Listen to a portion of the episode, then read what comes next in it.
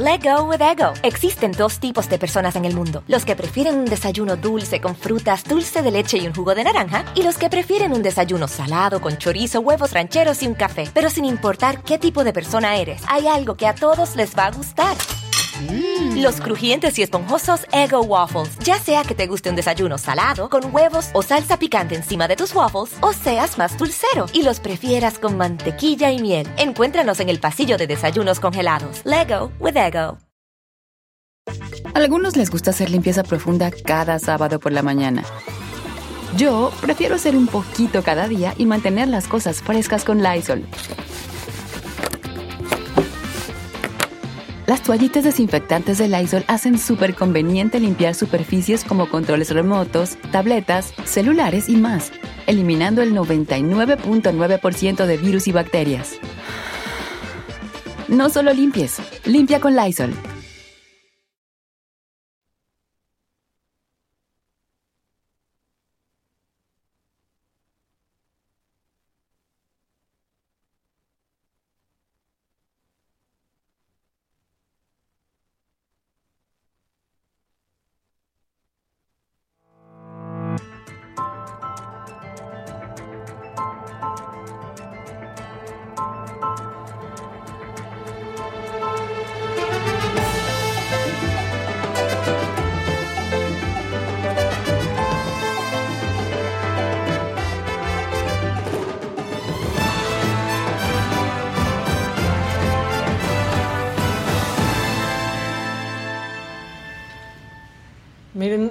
Que, vean nuestro Zeppelin. Queríamos que vieran nuestro Zeppelin 3.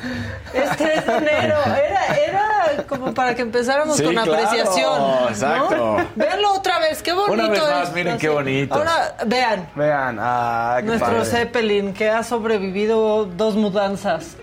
Anda con todo, Es anda un con guerrero, todo. eres un Sí. guerrero, Zeppelin. Oigan, bueno, completamente en vivo, como podrán ver, 9 Exacto. con 8 minutos. Este, la- es que anda, o sea, es que andan distraídos allá. Josué anda ocupado, Está cansado. Está está recién parte- casado. Sí. Tendría que estar en la luna de miel y está aquí, en cambio, viendo nuestras carotas. Claro. Hay, que, hay que comprender eso, la verdad. Pero bueno, este, pues ya es 3 de enero. Ya es 3 de enero. Pero no, o sea, no se va a ir lento enero. Enero siempre dura como un mes. Sí, ¿no? O sea, Y yo lo agradezco porque es el mes de mi cumpleaños, ¿eh? eh, ¿sí? ¿cuándo es tu cumpleaños? 31. 31. Eh, ahí se Pero, o sea, no, la verdad, vas a sentir, vas a sentir que faltan seis meses. Enloquecida, provocando furores, señora. ¡Es un tipazo! Ay. Y lo es, y lo es, sí. Sí, y Sí sí, lo es. sí lo es, sí lo es, sí lo es. horrible. Eh, no, déjenlo. Lo más bonito de todo eso es que se mostró que además al, al manejar, uno es... Un caballero, O sí, amigo. sí es cierto. Y eso sí es bueno, ¿eh? Porque luego, en Sí. serio, híjole, hay unos que le aceleras tantito porque No, quieren bueno. rebasar y le aceleran Claro. como si fueras a ganarles algo. Es como, güey, no te quiero ganar nada. O hay un alto 10 metros adelante, güey, vas a pararte, o sea... Sí. ¿Por qué están preguntando si está vivo Juan Gabriel? Para nada está vivo Juan ¿Qué Gabriel. les- ¿Dónde lo vieron? Lo que sí es que está en la lista de Rolling Stone Magazine. Pero ¿no? Celine Dion no, No, apareció. y se ¿qué? enojó mucho la gente. Pues con razón, pero está rara. La- Las listas siempre son raras y están en discusión, pero Celine Dion me parece que tendría que estar. No sé cuál fue el criterio. Y además ahorita está pasando por este momento horrible de su salud en el que Sí. no sabemos qué va a ocurrir. Las listas son horribles. Sí, sí. De todo. Exacto. También la sacaron a- al, Can- al Canelo, de los mejores boxeadores del año, porque Ah, ¿no había perdido con B-Ball y no le reconocieron, por ejemplo, que fue una muy buena contra Triple G. Eh. Sí, las listas no sirven para nada. Gabriela Sepúlveda ya se enojó, ya dice que sí otra vez la tía. Mira, Gabriela, verdaderamente no le picamos nosotros. Regaña a la cabina. Por favor, pasa tu Tú cállate, que eres peor que yo. No, le hablan así a mi amiga Gaby. Este, Chel dice, yo vi a Juan Gabriel aquí en Noruega después de que anunciaron su muerte. ¿Ven? Siempre, siempre. ¿Qué O sea, lo pasa? padre es que ya de, de Pedro Sí. Infante ya no pueden decir porque ya estaría muerto de todos modos. Claro, ya, ya, la verdad, Sí, ya daría, sí ya ¿no? nadie puede decir que Pedro Infante está vivo, ya estaría muertísimo de todos Es que modos. esa ya no aplica. Sí, claro. ya. Sí. que hable sobre el Jeremy Renner. Ah, está Sí, bien fuerte, está Fausto. feo. ¿Qué onda con este inicio de año tan macabro? Sí, pero además él estaba haciendo una buena acción. Sí. O sea, estaba haciendo cosas muy buenas. Sí, estaba limpiando la nieve. Sí, había caído un tormentón ahí donde vive, que es en Lake Tahoe. Y quería que su familia saliera a recorrer el mundo, ¿no? Después de Año Nuevo había caído una tormenta horrible. Y se puso con su máquina, con su snowcat, se llama, para, para limpiar el camino de alrededor de su casa. Y se volcó el vehículo, este, tiene un traumatismo en el pecho. No se sabe bien cómo, pero el vehículo le pasó por una pierna, entonces tuvieron que ponerle un torniquete. Las asistencias médicas no podían llegar porque había nieve. Justamente. Entonces tuvo que llegar un helicóptero por él, se lo llevan al hospital. Ese es el Snowcat, el vehículo que, que usa él para limpiar la nieve. Entonces, que te pasa eso por el pie no estaba nada padre. Y además, le- el torniquete es contraindicado médicamente. ¿En serio? Sí, es en serio. Es en y serio. él sabe porque su papá es doctor. Los vecinos, lo que dicen los reportes es que los vecinos tuvieron que ayudarle ahí porque, porque pensaron que se iba a desangrar. Entonces, bueno, llegaron el helicóptero, se lo lleva, está ahorita en unidad de terapia intensiva, pero está estable, es lo que se dice. Y sabes que está a punto de estrenar una nueva serie en Disney. La segunda temporada, ¿no? Está, pues la es- del Mayor, no sé qué, que es un alcalde o No, un... tiene, él tiene una serie en Disney que se dedica como a visitar diversas comunidades y los ayuda de alguna manera con vehículos que se les llama de, de propósito. ¿Cómo se llama? Purpose. ¿Multipropósito es- o no, cómo? son vehículos que tú dices, oye, yo tengo una comunidad que este, necesita un vehículo con ciertas características y flexible. Entonces le pides a una compañía que te lo diseñe. Ah, ok. ¿no? Entonces él se iba a encargar como de visitar comunidades Para ver qué tipo de auto Ándale. necesitaban. Exacto, vínculos con estas comunidades y entonces, pues supongo que quién te gusta, no sé, aquí creo que Kia hace este tipo de vehículos. Entonces, ah, pues te damos una camioneta, entonces mira, se puede ser flexible porque puedes acomodar así los asientos. O sea, son vehículos enfocados a las necesidades de la gente para transporte. Ah, qué buena onda. Sí, y entonces, bueno, le ocurre esto y parece que va a estar bien, todo parece indicar que va a estar bien, pero bueno, ya estar en terapia intensiva pues es de cuidado, ¿están de acuerdo? Sí, y lo operaron aparte. Sí, lo tuvieron que operar. Mm, Ahora, la operación... Mayor of Kingstown, el alcalde de Kingstown. Ah, esa es la que te- tú estabas viendo, sí. Exactamente. No, este es uno nuevo, este es un reality. Bueno, entonces sí, lo tuvieron que operar porque eh, tenía unas lesiones ortopédicas y un traumatismo en el pecho, que ese, no sé si de ahí fue donde lo operaron, yo creo que sí, porque si no puedes tener problemas de respiración, o sea, si no, si no te lo cuidan. tu sí, pechito. su pechito. Sí. Ahora, se tuvo que haber salido o caído de la máquina. Yo creo que eso pasó. Pero está raro, porque, o sea, no. O no sea, es- él iba manejando. Él iba quitando la ¿Y nieve en su vehículo y no dicen cómo se volcó el vehículo y le pasó por encima de la pierna. Pero esas son las versiones preliminares. Vamos a ver qué es lo que, o sea, cuál es la narrativa que ahora que él despierte, pues, porque los vecinos lo vieron que le pasó el vehículo por la pierna, entonces fueron a ayudarlo, eso es lo que se... Pero cómo llegó la- el traumatismo al pecho y otras heridas, pues eso es lo que hay que ver, ¿no? En fin, pues va a estar bien, todo parece indicar, pero ahorita está en terapia intensiva, está estable. Y Chale. no- ¿a quién- ¿Por quién lo conocen ustedes? Pues porque lo vieron en Marvel seguramente como Hawkeye. Hawkeye, exactamente, disparando sus flechas, fíjense. El Hawkeye. ¿Eh? Oigan, empezó este año. Miren, Sí, sí, hay, sí. hay años que empiezan como por ahí del 9 de enero. Sí. Pero este como que ni terminó. No. Está horrible. O sea, entre Pelé, Benedicto, la corte. Sí, la este, corte. La Ministra corte. Piña, un ahí, corazoncito sí, sí, a la ministra sí. Piña. Este, que no tiene Twitter, salió una cuenta.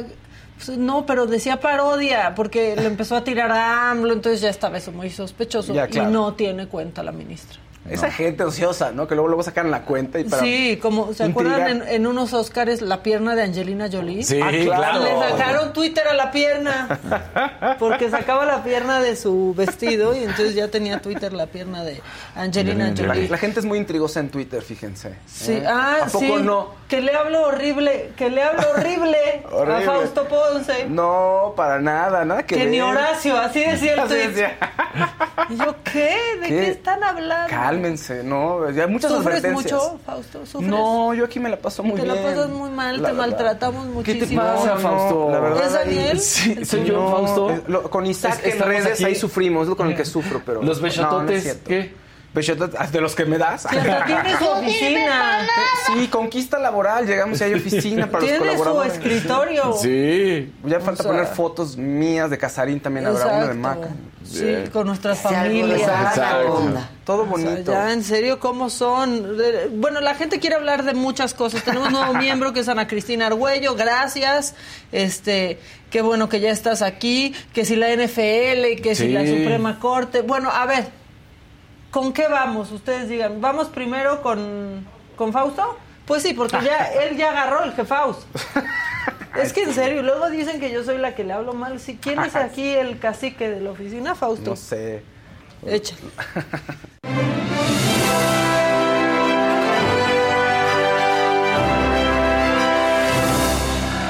Bad Bunny empezando el pie, digo el año el pie con el del año derecho, el pie, el año con el pie izquierdo. ¿Qué tal? ¿Qué tal? eh? Que se acerca una fan, ahí tenemos el video, se acerca una fan, Pero además no le hace nada, ¿no? no, y le arrebata el celular y se lo avienta. ¿Qué se cree quién? ¿La fan o Bad Bunny? ¿Quién- ¿Ustedes quién creen que tiene la razón? O sea, aquí? está invasivo lo que hace ella. Sí. Está invasivo. Pero lo que hace él es una jalada. Sí, claro. Ahora, él puso un tweet ya diciendo por qué lo había hecho. No se justifica igual, pero dice que si se acercan a él en buena onda, como de, ay, oye, no lo abordas y te admiro y tu música, él es buena onda, es buena persona. Ahí tenemos por ahí el tweet si quieren. Tampoco ponerlo, ponerlo. sorprende. Escuchen la, la música de Bad Bunny. Me Sí, sorprende o sea. que reaccione así. O sea, Pero que si también. llegan ahí a ponerle un celular en la cara, pues que se los va a aventar. O sea que eso no le gusta, fíjense. Pero además podrían demandarlo por el daño. Mira, la persona que se acerque celular. a mí a saludarme, a decirme algo, solo conocerme, pues siempre recibirá mi atención y respeto. ¿eh? Pero si le ponen un celular ahí en la cara, pues nomás no. Lo va a considerar una falta de respeto y así los va a tratar, fíjense. Órale. No, pero fue una Se puso- jalada, ¿eh? sí, sí, está- Ya, está O mal. sea, a ver, si todos, todo mundo, seas quien seas, necesitas tu espacio vital. Claro. Y si es agresivo, que lleguen y te graben. Y te pongan en la no, cara el supongo. celular. Claro. Pero agarrar Pero no y, reaccionas de esa o manera, sea, exacto.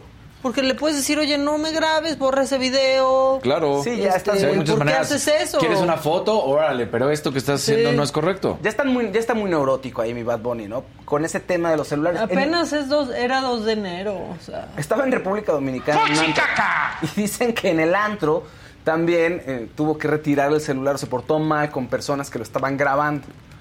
Que también, pues, ¿qué haces? O sea, eres figura pública, tienes que saber que eso va a ocurrir, no puedes estar ahí acabando con todos los que intentan acercarse, ¿estás de acuerdo? O sea, es muy complicado hacerlo y vas a No, y terminar si te están grabando a lo lejos, ¿para qué te enojas? Claro, O sea, pues si no hay... Va a pasar, es lo que llega, pero a ver, pero pues también tienes muchísimos privilegios por eso. Claro. Ese es O sea, el punto. Son esos que querían ser famosos, ya que son famosos, ahora les molesta. Entonces dices, bueno. Oye, pero además vas a terminar violentando a alguien. O sea, eventualmente Sí. vas a terminar haciendo algo horrible con alguien. Ahora, sí tienes que llegar y pedir permiso, ¿no? Oye, ¿me puedo tomar una foto contigo? ¿Puedo grabar un video? Le mandas un video a mi abuelita, ya, lo pides. Claro. No llegas así, pero no, o sea... Pero esa no manera de reaccionar. Sí, no, pero mucha No, gente pues- se llega, tú eres Casarín, ¿verdad? Tú eres Casarín, ¿no? Y así de la cara, imagínate, pues, ¿cómo se siente? No, está mal, pero al final De del mi día tía no. no vas a estar hablando así. Pero al final del día no reaccionas de esa manera. O sea, no lo haces de esa manera. Y no le agarras el celular de una persona que además no sabes cuánto le pudo haber eh, trabajado para Para ese pagar. celular, claro. No, o sea, Sí lo pueden demandar, eso, eso, Claro. eso sí lo pueden demandar. Ahora, ¿se acuerdan que en un concierto... Pero él no puede demandar también. ah, invasión. No sé si... pero es No nada más si- invasión, no pasa a mayores. O sea, nada más le hicieron así y él sí está haciendo un daño material. Material, a la propiedad privada. Como a Vicente Serrano con sus lentes. Por ejemplo. Exacto. ¿No, ¿no se acuerdan el, el concierto en el que le avientan un celular a Bad que- y para que se tome una selfie en los conciertos? ¿Saben que luego está de moda que les, les avienta el celular al artista, el artista toma una selfie, sí. lo regresa? Pero que los puedes golpear, aparte. Además, y pues qué confiado de que va a caer en las manos correctas cuando lo regresen, pero bueno. Y él agarra y lo echó también Claro. atrás. Entonces tiene esas actitudes, como que él y los celulares nomás no. No se o sea, es llevan. un patán. Sí, también. Con esa, con, eso.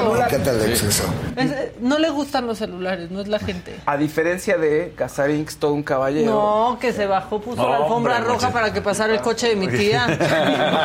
¿Qué pasó? Un tipazo.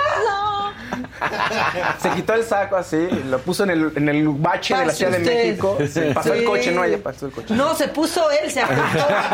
Pásenme, pásenme por encima. Sí, ahorita. Y como es fuerte Como y grandote, no le hizo nada el coche.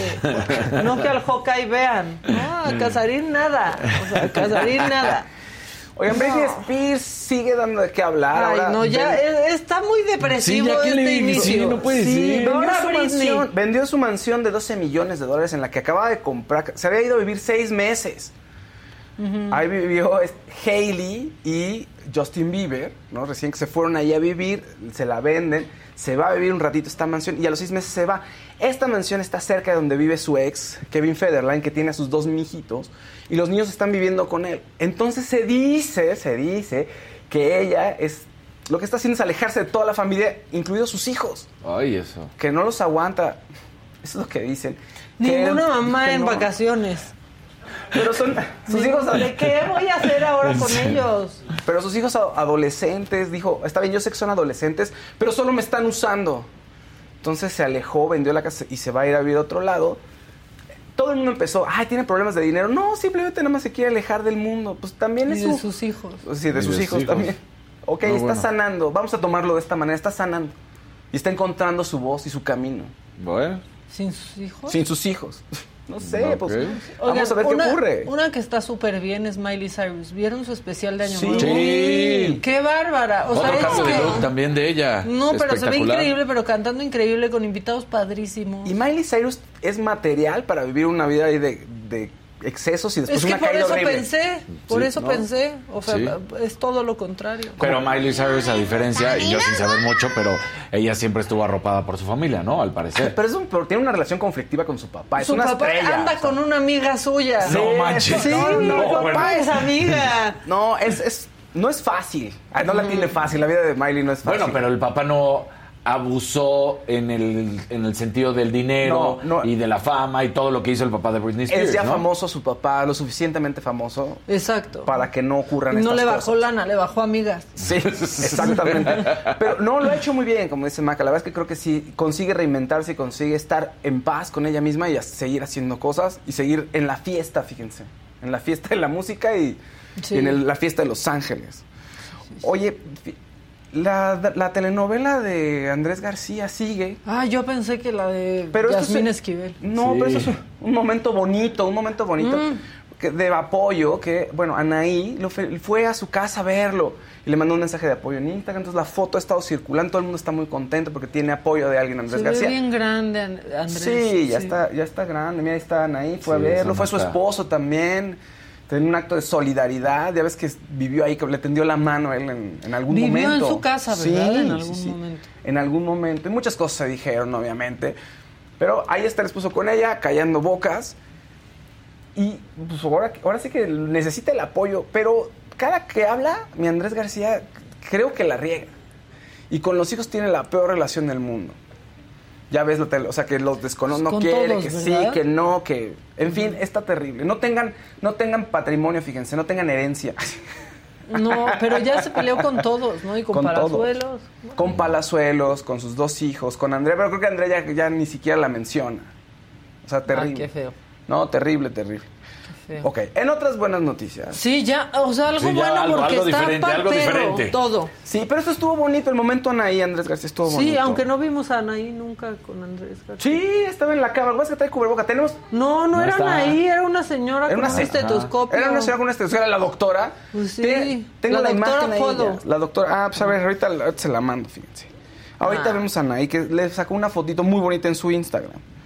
Oye, este, sí dice que hay Fausto. Voy a perdón, les subí muchas imágenes que tenía que subir. Luego dicen que nosotros maltratamos a Fausto. Sí, luego son los de cabina. siempre los meten problemas a ustedes. No, ni les digas porque Oscar te va a decir, claro, es cierto, Maca. Pero todos metemos en problemas a la cabina siempre.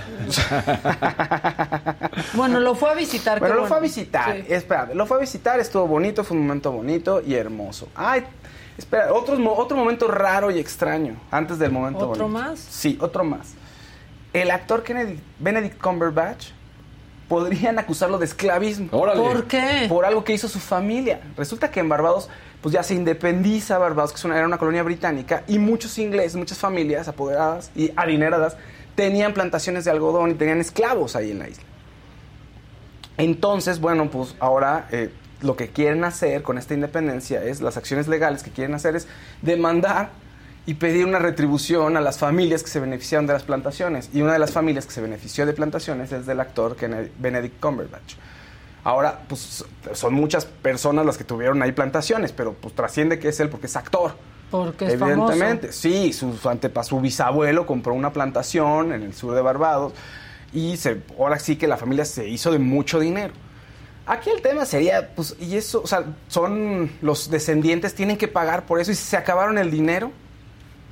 O sea, yo entiendo por qué lo quieres hacer, pero no sé, no siento que sea tan sencillo. Chale. No, no sé, yo siento que no es tan sencillo y que no sé si esté tan bien. Ahora, moralmente sí, pues una disculpa y todo lo que quieras, pero son 12, casi 200 Claro. años, son plantaciones Y es algo del siglo que no hizo él. Y es algo que no hizo él, además. Sí.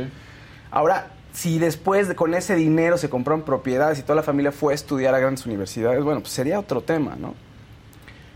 Pero, pues, eh, sería bueno ahí Gracias. checar Salud, eso. Casarín. Salud, Muchas Casarín. gracias, No, muchas todo gracias. bien, Casarín. ¿Qué onda que te está interrumpiendo Casarín? No he dicho nada, ¿no? Haciéndose el porque que está- estornuda. Ok, ahora, uno de los libros más vendidos, es recomendación para quienes quieran leer. Eso. Ok, De los libros más vendidos de finales del 2022 fue La canción de Aquiles, Órale. que es un libro que está muy interesante, porque es la historia de Aquiles contado de la visión de Patroclo. Quienes no conozcan bien la historia, Aquiles es uno de los héroes importantes en la Iliada, ¿no? en este, en este Sí. clásico de la literatura, y tiene un Ya el talón compañero... de Aquiles. Sí, tiene toda la leyenda que es, tiene poderes sobrehumanos. Pero como la madre lo talón- detuvo. Exacto, el taloncito. Entonces el taloncito no se sumergió en donde tenía que sumergirse en el agua para llenarlo Pues de porque lo fuerza. sostuvo la mamá, si no. Exactamente. Entonces, Dile, dile a Casarín que él cuente ya el libro. Cuéntame, Así que, ¿no? que él dé el contexto. Y entonces, en la historia de la guerra de Troya, Aquiles tiene un amigo amante que se llama Patroclo. Patro- Patroclo lo matan y lo que cuenta este libro es la historia de los dos, de cómo se conocen, de cómo Patroclo es hijo de, de un gran rey de Menelao. Oh, y, está padre. Sí, y se va, se lo exilian porque no se quiere casar primero con Helena de Troya y entonces lo mandan a una isla ahí donde se conoce a Aquiles, los dos crecen juntos, se enamoran y después ocurre el romance ya en la adolescencia y después, de- o sea, es un amor imposible porque los dos ahí como que se encuentran, se desencuentran hasta que se ven reunidos en la guerra de Troya y ocurre cosas mucho más trágicas. No es spoiler, fíjense, eso está en la literatura. Sí, sí, o sea, Pero es, Sí, ahorita. Pues, Claro. Fausto, ¿por qué no estás contando todo? Así como, no. No, no, no, calma. Es la visión de Petroclo, entonces. Es la visión de Patroclo. Sí, y es una historia de amor, es una historia, es una historia romántica y es uno de los libros más vendidos. Entonces, sí, vale la pena que, que le echen un, gri- un grito, que le echen un ojito. Ojo. Canción de, Canción de Aquiles se llama. Y la, la novelista es Madeline Miller. Entonces, búsquenlo, está muy bonito y muy chulo. Muy buena esa recomendación. Oigan, voy a hacer un paréntesis. Sí. Este, porque esto, a ver, es todo un tema. El Instituto del Fondo Nacional de la Vivienda de los Trabajadores, que conocen como el Infonavit, pues extendió, de verdad sí está muy importante esto, extendió el plazo hasta el martes 10 de enero, o sea, hasta la semana que entra, para cambiar su crédito hipotecario de veces salario mínimo a pesos. Y así, pues es muy importante porque evitan un incremento en el saldo de la deuda y en la mensualidad a pagar, porque hay que recordar que el salario mínimo ha tenido incrementos en los últimos años. Eh, lo que busca el Infonavit con la extensión de este plazo es evitar incrementos en el saldo de la mensualidad de los créditos, seguir eliminando los créditos que ya resultan impagables originados en el pasado y así apoyar a la economía familiar. Para hablar sobre este tema, porque quizás muchos de los que nos están viendo o están pasando por esto o conocen a alguien, está con nosotros Carlos Martínez Velázquez, que es el director general del Infonavit. Carlos, ¿cómo estás? Qué gusto verte. Hola Maca, feliz 2023. Igualmente para ti, oye, un tema súper importante más para arrancar este año, más porque queda poco tiempo para, para hacerlo, ¿no? Así es, hasta el 10 de enero la gente que sacó su crédito antes de 2016, todos lo tienen salarios mínimos. Entonces ahí no hay pierde. Si sacaste tu crédito antes de 2016, puedes hacer el cambio se hace en línea a través de mi cuenta .infonavit.org.mx y como decías Maca, con este cambio evitan que eh, la inflación o el salario aumente su deuda, aumente su mensualidad. Con el programa se les congela la, se les congela la mensualidad y el saldo también se congela y ya solo baja y se puede amortizar el crédito. Y en muchos de los casos obtienen descuentos importantes al saldo eh, para que las familias pues, puedan ya liquidar su crédito. ¿Esto se puede hacer solo en línea, Carlos, o también se tiene que acudir a las oficinas del Infonavit? Bueno, principalmente es en línea, en mi cuenta .infonavit.org.mx, ahí pueden hacer todo el trámite. Desde luego, quien tenga dudas sobre la cuenta, quien no pueda abrir la cuenta, hay personas a las que les abrieron la cuenta, por ejemplo, el agente inmobiliario que le sacó la casa en el pasado, le abrió la cuenta con un correo electrónico que no se ha enterado, o sea, hay muchas historias que nos han pasado. Ahí en las oficinas del Infonavit tenemos 89 centros de servicio en el país, eh, los asesoran, les pueden reabrir la cuenta, dar de baja la anterior, etcétera, y ya una vez con su cuenta lo pueden hacer ustedes eh, en línea. Oye, ¿cómo está la afluencia en las oficinas? Porque aquí están diciendo que ha sido un infierno, que está llenísimo, gente que ha tenido que llegar súper temprano. ¿Cómo es la, la historia? Mira, en diciembre fue una locura. Tuvimos, solo en el mes de diciembre, se cambiaron 330 mil créditos, ¿no? O sea, si lo, si lo piensas, en el año, eh, en el año 22, se cambiaron cerca de 500 mil y solo 330 mil fueron en diciembre y muchas personas pues sí acudieron a las oficinas a reiniciar sus cuentas, etcétera. Teníamos sobre todo en los centros de servicio en Monterrey, eh, teníamos una cola que daba la vuelta a la calle, etcétera. Hemos estado en horas extras, eh, todos los trabajadores del instituto, asesorando a las personas, tratando de desahogar la fila. Eh, y por eso lo, lo recomendable es que lo hagan desde su casa en línea y solo que de verdad no se pueda, tengan alguna falla, eh, un dato personal que esté mal, que también ha pasado, eh, donde tiene el RFC mal en la Afore, por ejemplo, nuestro sistema se conecta al del Seguro Social y al de las Afores, entonces tienes mal un dato en alguna de tus cuentas eh, personales, no te deja entrar, salvo que sean casos muy específicos, recomendamos que lo hagan en casa. Exacto, o sea que hay algún error o estos casos como de que pues me abrieron un correo que no sé ni cuál es y no tengo cómo recuperar mis datos, pues ya ir a las, a las oficinas. Preguntan aquí, la verdad mucha gente haciendo preguntas, Carlos, dicen, eh, ¿qué pasa si tengo atraso? ¿Se puede arreglar en línea? Sí, sí, sobre todo si se van a inscribir a este programa, no importa que tengan atrasos. De hecho, el programa lo que hace es capitalizar los atrasos, es decir, borrarlos, poner el crédito en estatus de vigente, como si no hubiera atrasos, y a partir de ahí se hace la reestructura del crédito. Me preguntan también aquí, Lupita Ramírez dice, no todos los créditos entran como Infonavit, yo lo saqué en 2011 y no califico. Ah, esto es justo lo que dijiste en un principio, ¿no?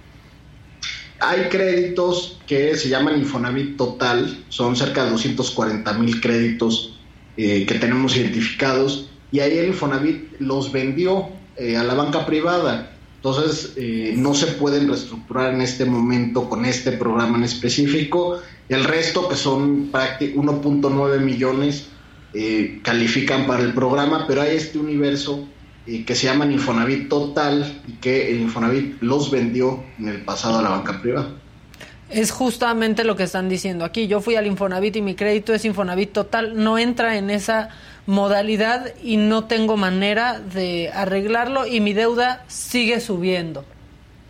En esos casos, digo, tanto el año pasado eh, en 2022 eh, hubo un incremento menor a la inflación para esos, esos créditos y este año también vamos a anunciar un incremento menor a la inflación. Eh, lo anunciaremos a partir del 11 de enero. Entonces, si bien no es un cambio a pesos, la actualización no será del tamaño de la inflación ni del tamaño del salario mínimo y eso de alguna manera ayuda a que esos créditos no crezcan tanto también preguntan, ahora sí, se están dejando ir con las preguntas, Carlos. Abrimos la caja de Pandora, pero qué bueno, la verdad. Sandra Ontiveros dice, ¿se refleja de inmediato el cambio en la cuenta porque me marca que está en revisión? Si lo sacaste en diciembre, se va a actualizar a partir del de el 13 de enero. Ok. Y también eh, preguntan que si va, esta es la última llamada, hasta el 10 de enero tienen. No, es que lo dejamos todo para Al el final, final. en serio. ¿Para Sí. qué preguntar si va a haber prórroga? Esta ya es prórroga, ¿no? Aparte. No, exacto, o sea, justo estamos en el periodo de prórroga. Se va a volver a ver el programa en febrero, pero ya con el impacto del, de, de la actualización que se haga a principios del año, ¿no? Entonces en febrero lo van a poder cambiar, pero ya van a tener el impacto eh, que se haga de eh, la unidad de medida y actualización en todos los saldos de los créditos que no se hayan convertido. Entonces, los recomendamos hacerlo en este periodo porque ahorita no han sufrido actualización 2023. Ahora, dicen que se quedaron. de- se me fue, espérame. Estoy en trámite de adquirir mi casa, ¿ese? ¿Ese? A ver, lee ese, porque en lo que encuentro yo. Hola Carlos, dice eh, Lisbeth, estoy en trámites de adquirir mi casa apenas en este mes. ¿Puedo ya entrar en este programa con Infonavit o solo es con los que ya tienen deuda? No, o sea, digamos, si lo van a comprar ahorita, los créditos ya están en pesos, están en una tasa de eh, mensualidad fija, congelada durante todo el periodo del crédito. Eh, las tasas de interés ahora son progresivas, empiezan en 2% si ganas el salario mínimo, hasta 10.4% si ganas el salario máximo del Seguro Social, eh, y el pago del patrón se va directo a prepagar capital. Es decir, las condiciones que hoy tendrías a contratar un crédito son las que ahora quienes este, se están convirtiendo Tendrán. adquirirían, ¿no? Entonces, tú no te preocupes, tú tienes el nuevo crédito Infonavit, quienes tienen créditos anteriores a 2016 van a tener las nuevas condiciones. Ahora, sí es importante decir que quien por desidia diga, bueno, ya no voy, sí va a acabar pagando una lana más, Carlos. Sí, O, sea, por ejemplo, bastante. Por ejemplo, si, si tu deuda al final de, de 2022 es de 100 mil pesos eh, y, pe- y pensáramos que se actualiza conforme a la inflación, de un día para otro debe 108 mil pesos y sobre esos 108 mil pesos se aplica una tasa de interés. Sí, o sea, sí tienen que ir, aunque Exacto, la sí. fila dé la vuelta a la calle, a, la, a dos cuadras, aunque no. No vayan. Y, y también saben que, que luego es eh, un poco consecuencia que sabemos que un dato está mal, pero como no tenemos que moverle nada, ahí lo Sí. dejamos hasta que pasan estas cosas. Porque además, Carlos, también hay diferentes tipos de crédito al Infonavit. Digo, aprovechando que estás aquí de una vez para que la gente también sepa, ¿no? Porque a veces piensan que nada más puede ser crédito hipotecario, pero hay diferentes créditos. Sí, hoy puede, puedes sacar un crédito para comprar casa, pero también para comprar terreno, para construir en terreno propio, construir en terreno ejidal o mejorar la vivienda que ya tenga. Sí, también, que ese, es- ese se usa muchísimo para remodelación. Claro, Eh, dicen también aquí, ¿cómo saber a qué banca privada vendieron mi crédito sin mi autorización? Eh, viene, de hecho, en, en su, en su recibo, y si no lo pueden preguntar en el propio portal del Infonavit, en su banca electrónica, eh, pero ahí dice, por ejemplo, Infonavit Total y dice el banco en el que está el crédito. Dicen también aquí, y si no tengo un trabajo fijo, si, siendo mi salario eventual, ¿tengo Infonavit? Si cotizaste alguna vez, eh, sí podrías sacar un crédito con el instituto. O sea, eh, ahora el Infonavit, porque se reformó la ley eh, que entró en vigor en 2021, eh, permite que quien haya cotizado alguna vez en su vida eh, pueda usar ese dinero, ya sea en- llevándoselo al banco para sacar un crédito hipotecario o a partir de este año vamos a dar créditos para mejora del hogar a quien tenga una cuenta abierta en el Infonavit y ya no cotice. Ok, preguntan también aquí, fuimos a hacer el cambio y sube al doble la mensualidad y de todos modos son los 20 años para pagar. Ahí de- depende del caso. Digo, no sé si ya si aceptaron o no aceptaron el programa. Tienen tres opciones. Una opción te reduce el plazo de a pagar con una mensualidad que puede ser hasta 10% más alta, no, no más que 10%. La otra es que te dejen la misma mensualidad eh, con el plazo que sin recortar el plazo. O la otra es que te baje la mensualidad y extienda el plazo. Depende, cada crédito tiene opciones distintas y, que te aparecen en el sistema. Eh, y también es importante, muchas personas tienen un convenio o tienen una reestructura previa. Lo que hace este programa es primero quitar la reestructura previa y después hacer el crédito en pesos conforme a las condiciones en las que fue contratado. Esto es muy importante, hay personas a las que les conviene mantenerse en su reestructura actual, nada más que las reestructuras actuales, por ejemplo, tienen vigencia de un año.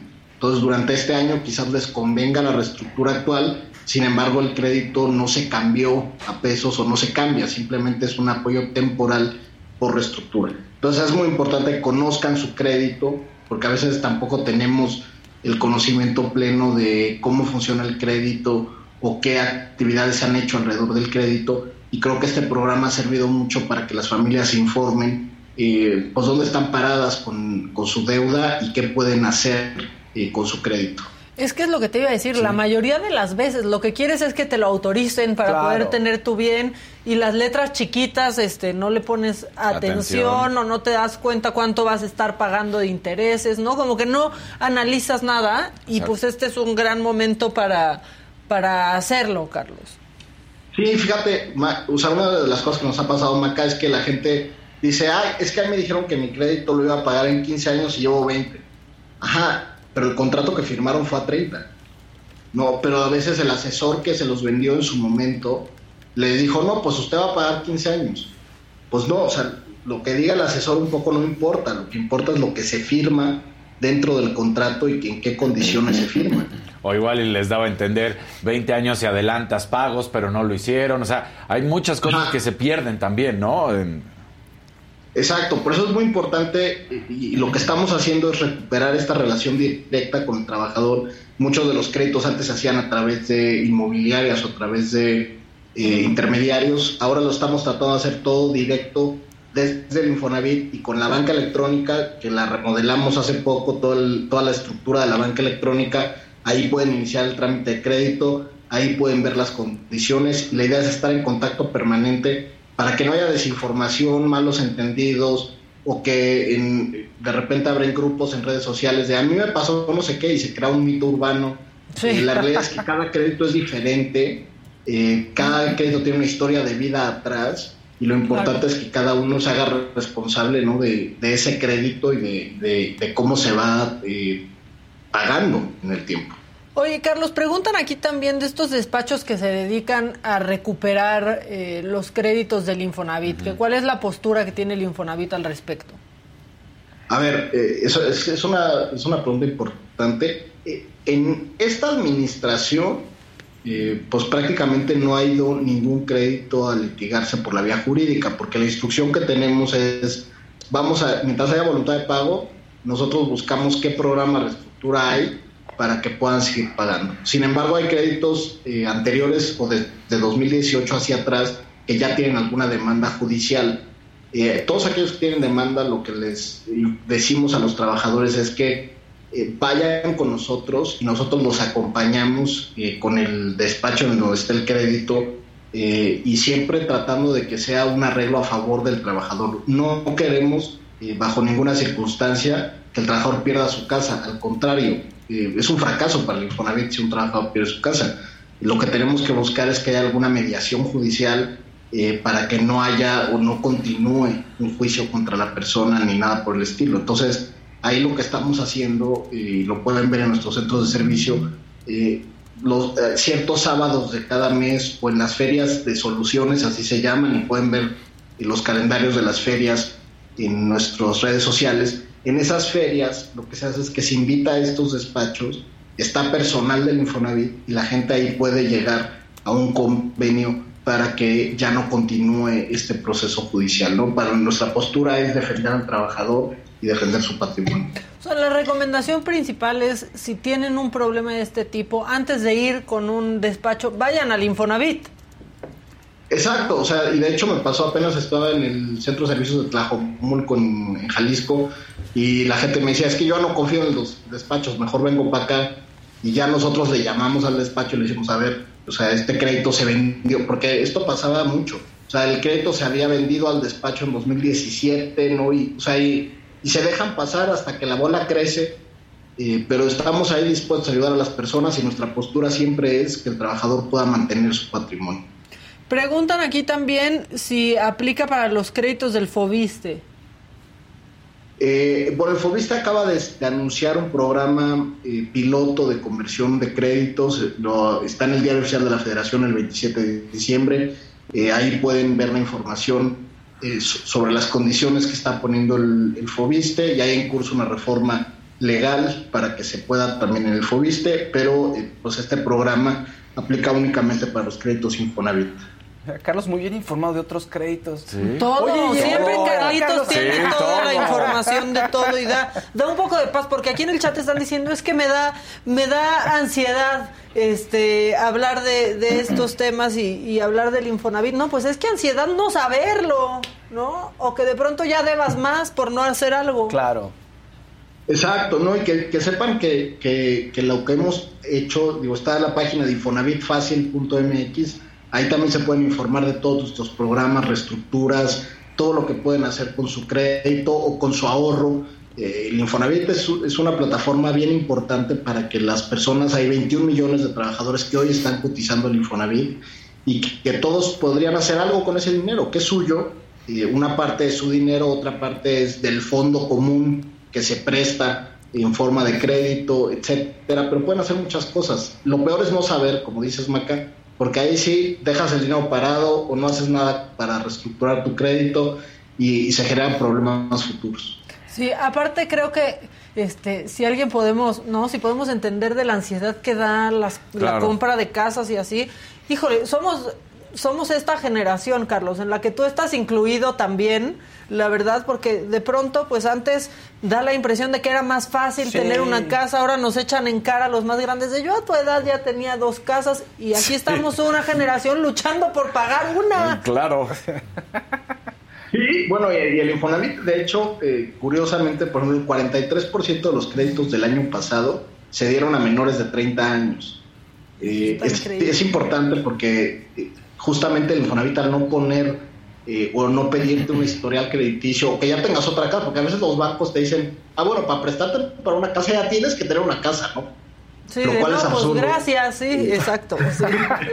Eh, el Infonavit al no poner esas restricciones y ser más bien un derecho laboral eh, que adquieres al, al, cotizar seis meses continuos, muchos jóvenes sacan su casa y pues precisamente antes de los 30 años se da el 43% de los créditos eh, del Infonavit.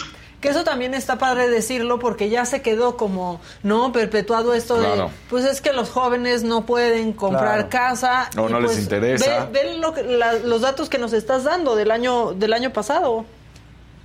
Así es, y la otra opción que están haciendo jóvenes con sus papás, por ejemplo, es esta de Unamos Créditos, que dimos la posibilidad de que, de que juntaras tu crédito con quien quieras, sin importar el estatus jurídico. Antes solo existían los créditos conyugales, pero eso discriminaba eh, a parejas del mismo sexo, personas en unión libre, o simplemente padres e hijos que podían sacar su casa. Eh, y esto ya es una realidad donde los papás con sus hijos sacan sus, por ejemplo, un papá que no utilizó su crédito Infonavit, pero tiene dinero acá, pues puede juntar con su hijo que acaba de empezar una vida laboral eh, y comprar una casa mejor.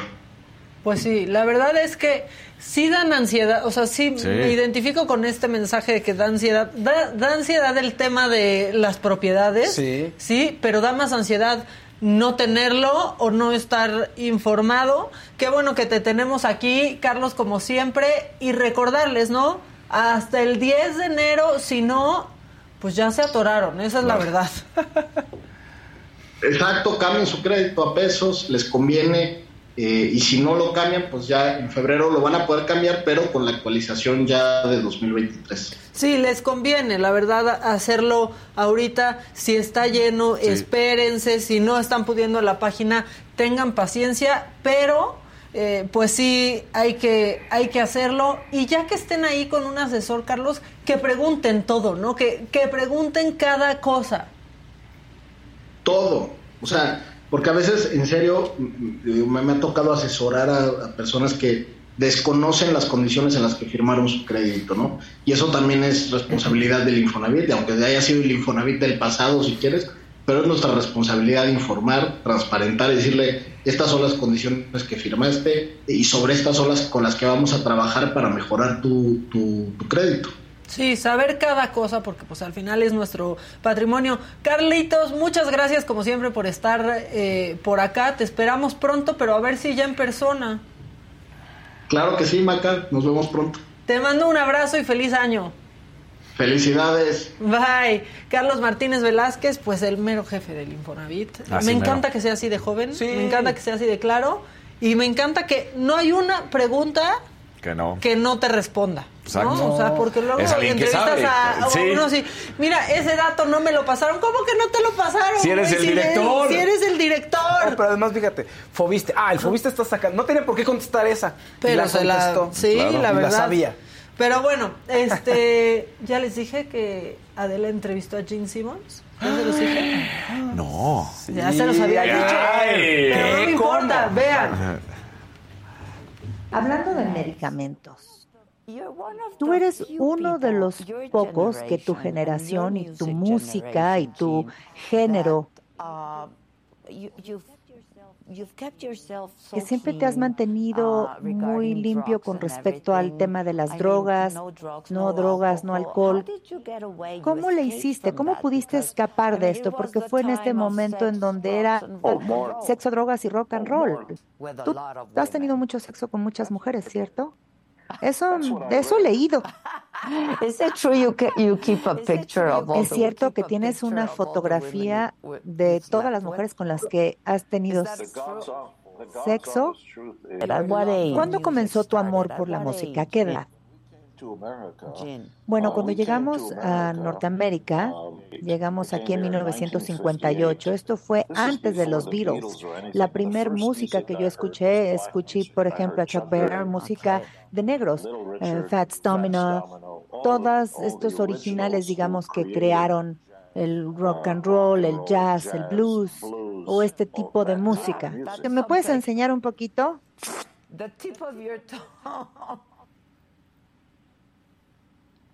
A ver, la- ¿me puedes enseñar? Aunque sea.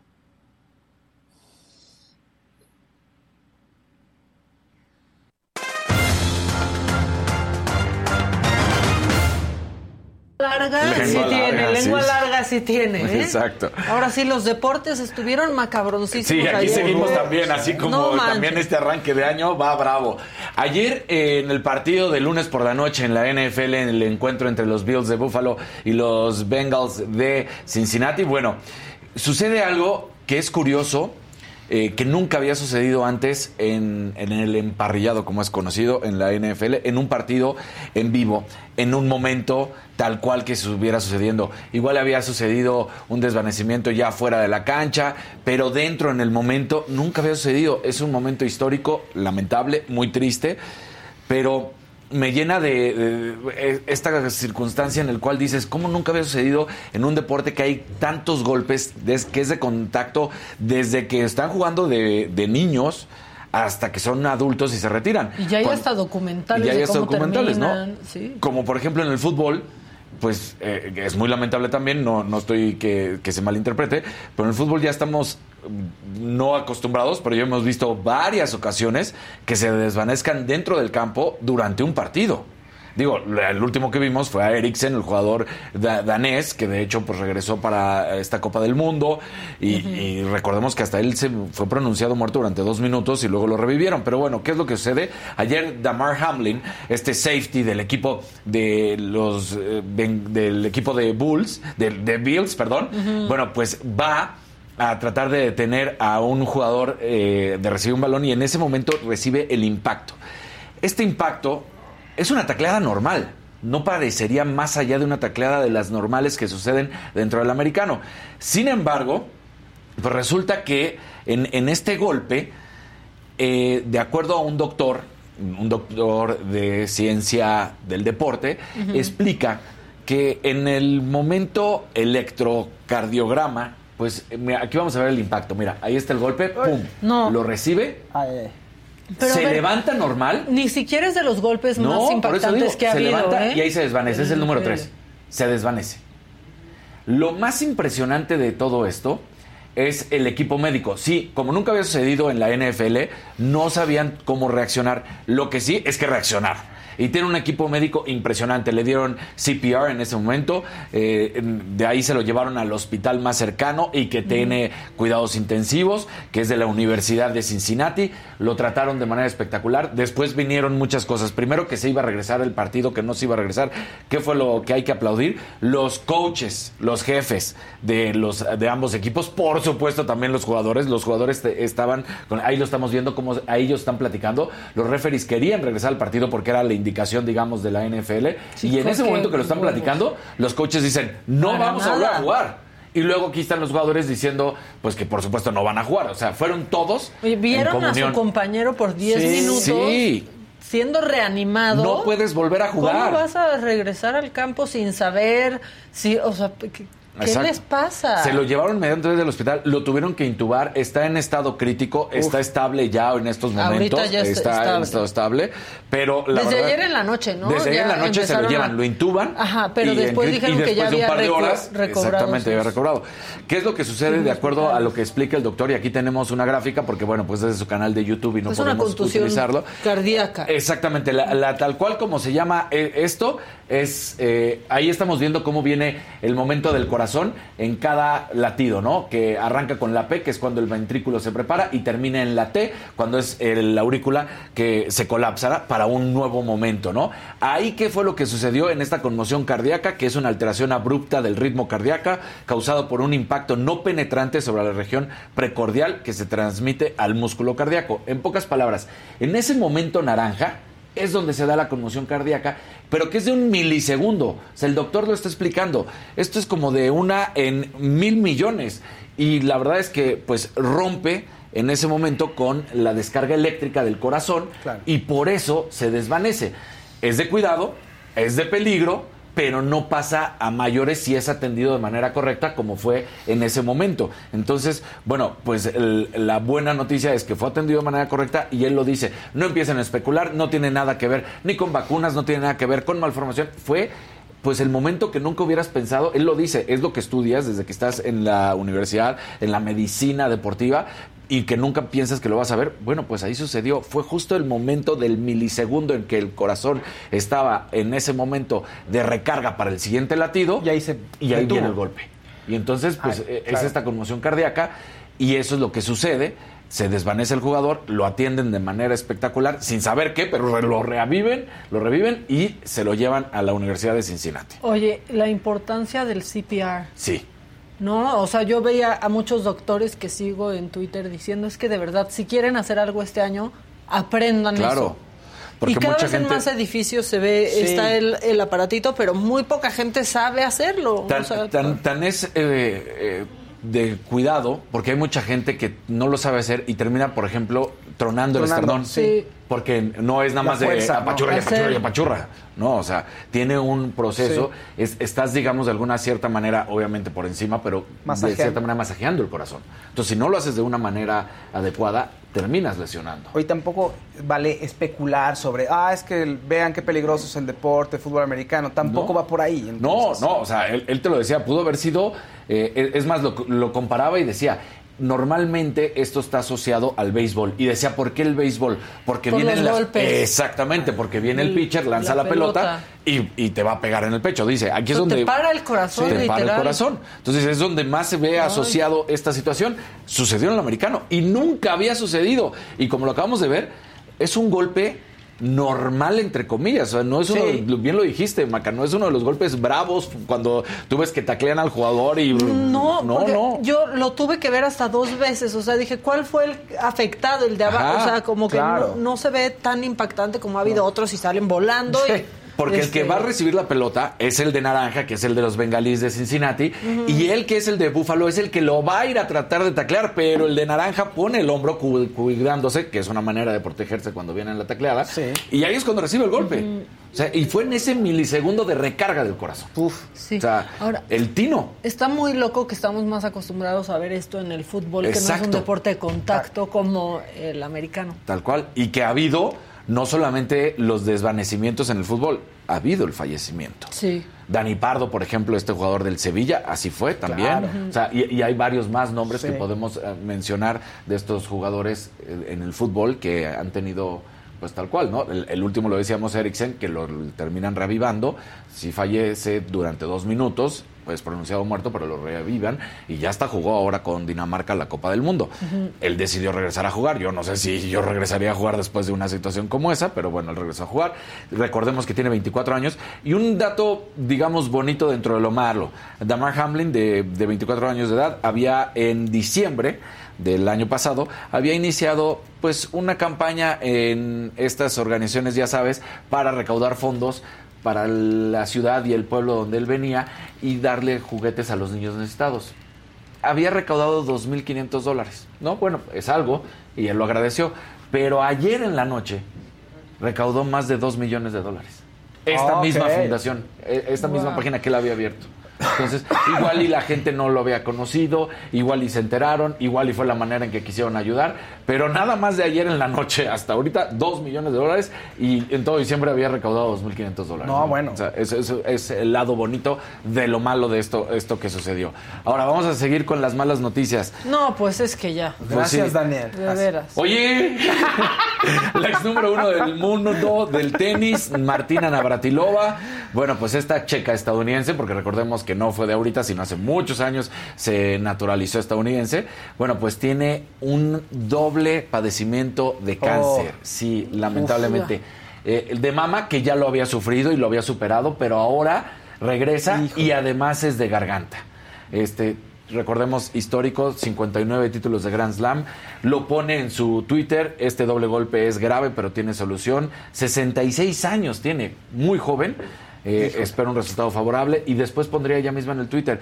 Está de más decir toda la buena voluntad, deseos, eh, apoyo, eh, palabras que he recibido. Y bueno, pues no se nos olviden. Navratilova, nacionalizada estadounidense en 1981 fue diagnosticada en el 2010 con ese cáncer de mama que había superado, pero ahora vuelve y entonces eh, pues lo atendieron en buen momento porque es de estas eh, sobrevivientes de cáncer que constantemente se están haciendo chequeos. Claro. Y entonces gracias a eso lo agarran en un muy buen momento. Lo detectan en un muy, muy buen momento. No, Chale. que- que No, pues ser por eso gracias. positivo. No, Sí. qué maca. O sea, y apenas es 3 de enero. Ahora vamos con un cobarde. No, ya. Eh, Dana White. Lo bueno es que ya vi que ya llegó Katz y vamos a hablar de lo que sucedió ayer Dana White, el presidente de la. UFC. Pásale si quieres, pásale. Ya ves. Golpeador de mujeres. Mira qué guapo vienes. No sé si vieron. dijo Gina en la mañana. Me dijo, que eres de vacaciones, que vienes descansado. Pero mira, que lo diga Gina, pues es natural, es la esposa, pero hasta yo me di cuenta. ¿Cómo estás? Y Laika 2020. Estás lleno de noticias Sí. hoy. ¿eh? Sí, sí, sí. Vamos, ahí vamos. Feliz. feliz Esta versión todos, queridos 2023 amigos. está muy guapa. Sí, y con todo bien. es, Claro. por favor. Oigan, pues Dana White, muchos lo, lo ubican como la cara de la UFC. Es el presidente de, la UFC. ¿no? Exactamente, ¿no? Es, eh, eh, pues resulta que ahorita, para Año Nuevo, en Cabo San Lucas, estaba en un, un festejo.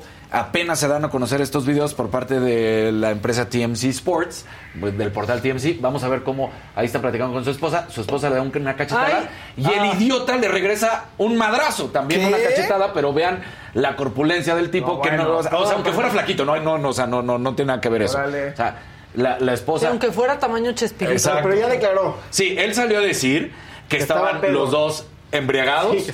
porque además también dicen, o sea, de, de acuerdo a, a, Ah, bueno. a lo que Ah, declararon. ah, ok. Sí. Ah, Ah, ya, no es vale, de acuerdo vale. a las personas que estaban ahí, dicen, eh, pues resulta que después de estos dos golpes que intercambian estas dos cachetadas, más adelante siguieron conviviendo como si nada.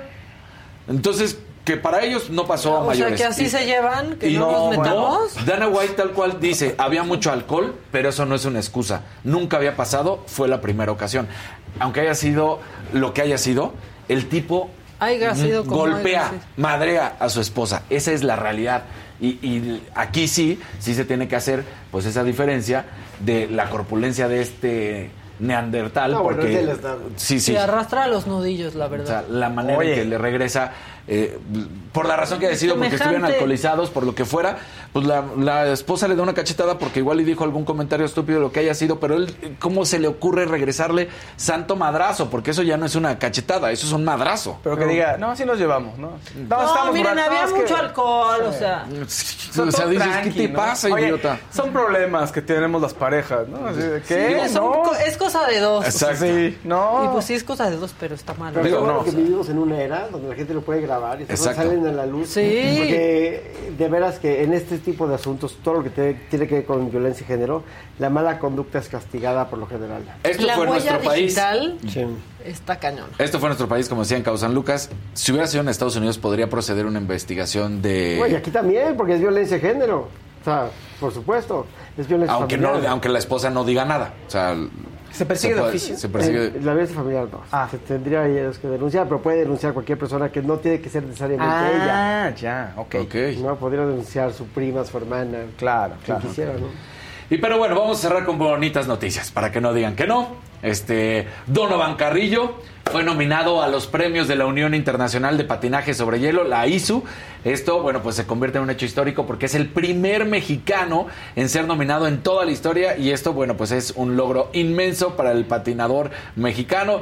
Y bueno, Donovan lo pone muy honrado en ser el primer mexicano en la historia en ser nominado a los premios de la ISU y Unión Internacional de Patinaje. Y pone en su Twitter, además la liga, para donde la gente pues entre si quieren al Twitter, lo van a ver. Y ahí dice aquí pueden votar por mí, pues háganlo, voten por Donovan Carrillo. Pues sí, la verdad es que excelente lo que ha hecho Donovan. este patinador Donovan. mexicano.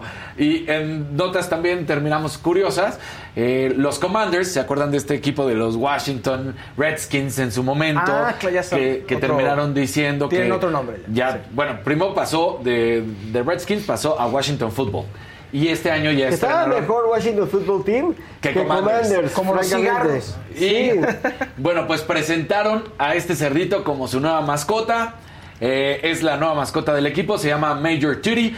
¿Y a qué se va? Eh, bueno, pues se va en el tiempo atrás a los años de 1980, porque en ese momento era la línea ofensiva Hogs. Entonces, pues ya sabemos que los Hogs son los cerditos, la manera en que les dicen, y por eso entonces Major Tutti es la nueva mascota del equipo Commander. Ay, de- qué bonito. De DC Washington. Pero te digo algo, no me gusta. ¿eh? Pues- Sí, está, está muy desfasado, no tiene nada que ver con el logo de los Nada, Commanders. o sea, Sí, No, ¿para qué? es- Pa- parece que está anunciando Barbie. Oye, yo hubiera dejado todo igual y nada más hubiera cambiado el nombre de Es que- Redskins a una tribu local. Es que fue, está costando fue trabajo, políticamente correcto y el tratar de decir que sí era, pero que no era ofensivo, que sí era racista, pero que no era El racista. problema es el nombre. El piel Redskins. roja, Sí. pero Piel podría roja. haber sido los Seminoles. Exactamente. Nadie hubiera dicho- los Apaches Nadie hubiera- dicho y nada. nadie hubiera dicho nada. Así de fácil. una compensación. Están los apaches, de hecho. Claro. Entonces, Con una bueno. compensación a, a los descendientes de la tribu hubieran podido hacer algún arreglo ahí. Es que yo creo que el, el peor dueño de todos los deportes en Estados Unidos es Sí. el de, o sea,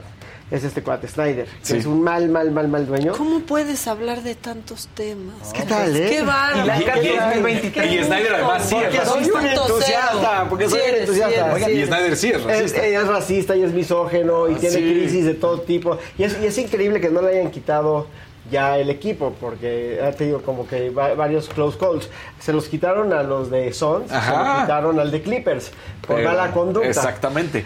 Pero bueno, ahí la NBA también tiene una manera diferente de reaccionar.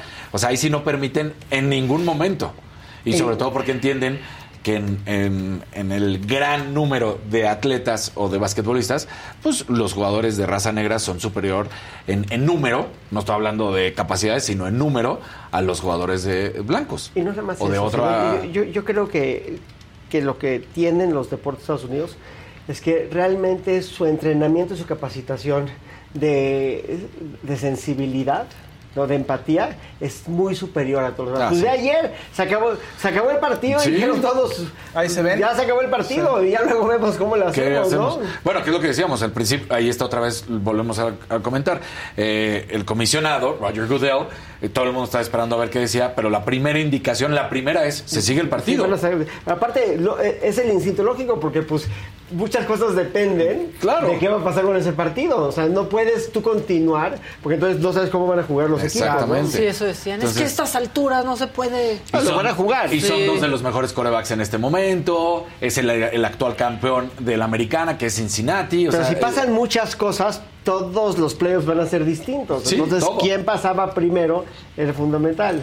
Entonces, ¿Viste que compraron los Sons en 4 mil millones de dólares? sí, una cosa impresionante. Que lo que Pero- pasó ayer también es de lo más emocionante que ha sucedido en Cincinnati. Hasta Gina se emocionó. Jamás. Sí, sea, sí. Jamás. Así es. En la historia de Cincinnati. En la historia de Cincinnati. Los nunca pusieron en el mapa. algo. Los pusieron Sí. en el mapa. No, no, o sea, fue, fue impresionante, la verdad. Y bueno, esta no la podemos dejar de lado, nada más es, es- es comentarlo. Eh, pues resulta que Messi, ayer aparece una foto de Messi con una playera de los Pumas. ¿En serio? Sí, ¿Cómo? Ahí está. ¡Eh! Es que Juan Ignacio Dineno, el delantero de los Pumas, Ah, ya. mandó la playera. Messi, ¿qué es Se- esto? Se, se ha estado manejando, se ha estado manejando que esto. supuestamente fue un regalo. Yo no creo que haya sido un regalo. No se ha dado más información. Yo no creo que haya sido un regalo porque vean la mano de Messi, la mano derecha. Trae un plumón. Entonces Claro. yo creo que más bien firmando. exactamente va a autografiar esa playera. Dinero es argentino, sabemos. De hecho, cuando fue campeón en la Argentina decidió, bueno, como todos pusieron gracias Messi, gracias a estos somos campeones. Y pues hay relación con Messi por Dani Alves. El jugador brasileño que está en los Pumas, que ya reportó. Entonces yo creo que, le Que sí mandaron- regresó. Que sí sí regresó. regresó. Dani Alves. Yo creo que le mandaron la playera como para, oye, ¿me la autografías? O igual y sí se la mandaron de regalo, quién sabe. Sí, así como de "Ay, Messi, si necesitas limpiar tus trofeos. Aunque la evidencia circunstancial indica lo contrario. Sí, ¿eh? o sea, pues trae un plumón Sí. en la mano, o sea, Sí. está como... Si necesitas otra playera para pisar. Ay, no. Digo, Sí. a- a- alguna vez, el- ah, pues mañana igual, o si ahorita nos da tiempo, Messi tiene un, eh, pues, un closet de donde tiene todas las playeras que ha intercambiado. ¿En serio? Está espectacular. Tiene algunas que son las más importantes y otras las tiene todas así Que las bien venda, ¿o ordenadas. qué? ¿Qué va a hacer con eso? la- No, las que pues no, pues, las coleccionado. Sí, no, yo- pues, legado. Seguramente sí. después Se- las va a acabar donando Que las dona, a, la- a una caridad. Su, su cuartito de trofeos de playera, sí, igual y lo donará cuando tenga 80 años, pero ahorita pues todavía la- las disfruta. Se hace limpieza de closet. Sí, sí, sí. Bueno, pues yo, miren, seguiría macabrón, pero ya está aquí. eh, Oh, sí, el eh, Cats. sí, aparte, mira, te voy a decir yo- gusta, yo- cabrón, yo- de yo- Yo todo. puedo analizar Perdón, la nada más antes, tenemos la foto de ella para no dejar ahí a que me se hace No, mejor pues, Karim eh, conmigo. pásenle. O sea, puse una señora con, con un cubrebocas. este, Ahí pero está. Mira, está la foto de Anaí con Andrés García, muy bonita. Sí, muy preciosa. Qué bueno que fue. Pero aparte ella ya, había, ya le había mandado un mensaje antes. ¿no? Sí, ya le había mandado un mensaje. unos días. o Pero sea. su acto de presencia Sí, eh, con bueno. el marido y todo, pues, está bonito. Y Yo es también les Margarita, la esposa. Sí, les estoy mandando la foto en este momento de Messi con todas sus playeras. No, para ya que todos la- haciendo todos. su trabajo en retroactivo. Bueno, ya es que- cuando ves Sí. macabrón, Ahorita- es que ahorita salió la plática de esto. Culpa de entonces- Ilan que abrió la, la, la No, bueno, pues salió tu bestie. en Mira, la- hay- Sí. y, y es con, obviamente, estas son las que ha intercambiado con grandes jugadores. Pues ahí pueden buscar, tiene a Totti, a Ronaldo, a Raúl, tienen, o sea, pero así las tiene muy bonitas. Y no podemos dejar pasar. No, Mira, no es cierto, no es cierto. Así las tiene. No, pues sí está súper chido. Sí, no, pues sí tiene. Oye, sí está padre su ¿Y cuarto. dónde está la de Pumas? Del otro lado, Y de la. América. La América no tiene, fíjense. Son las del techo, así. bueno, pues gracias por esto. Ahora Pero sí, macabrón, del si piso me lo permite. Sí, o sea, Sí, no, pues, y- y gracias por más esta aportación. Oye, es que tienes un macabrón muy bonito. Sí, la verdad. La que sigue, por favor.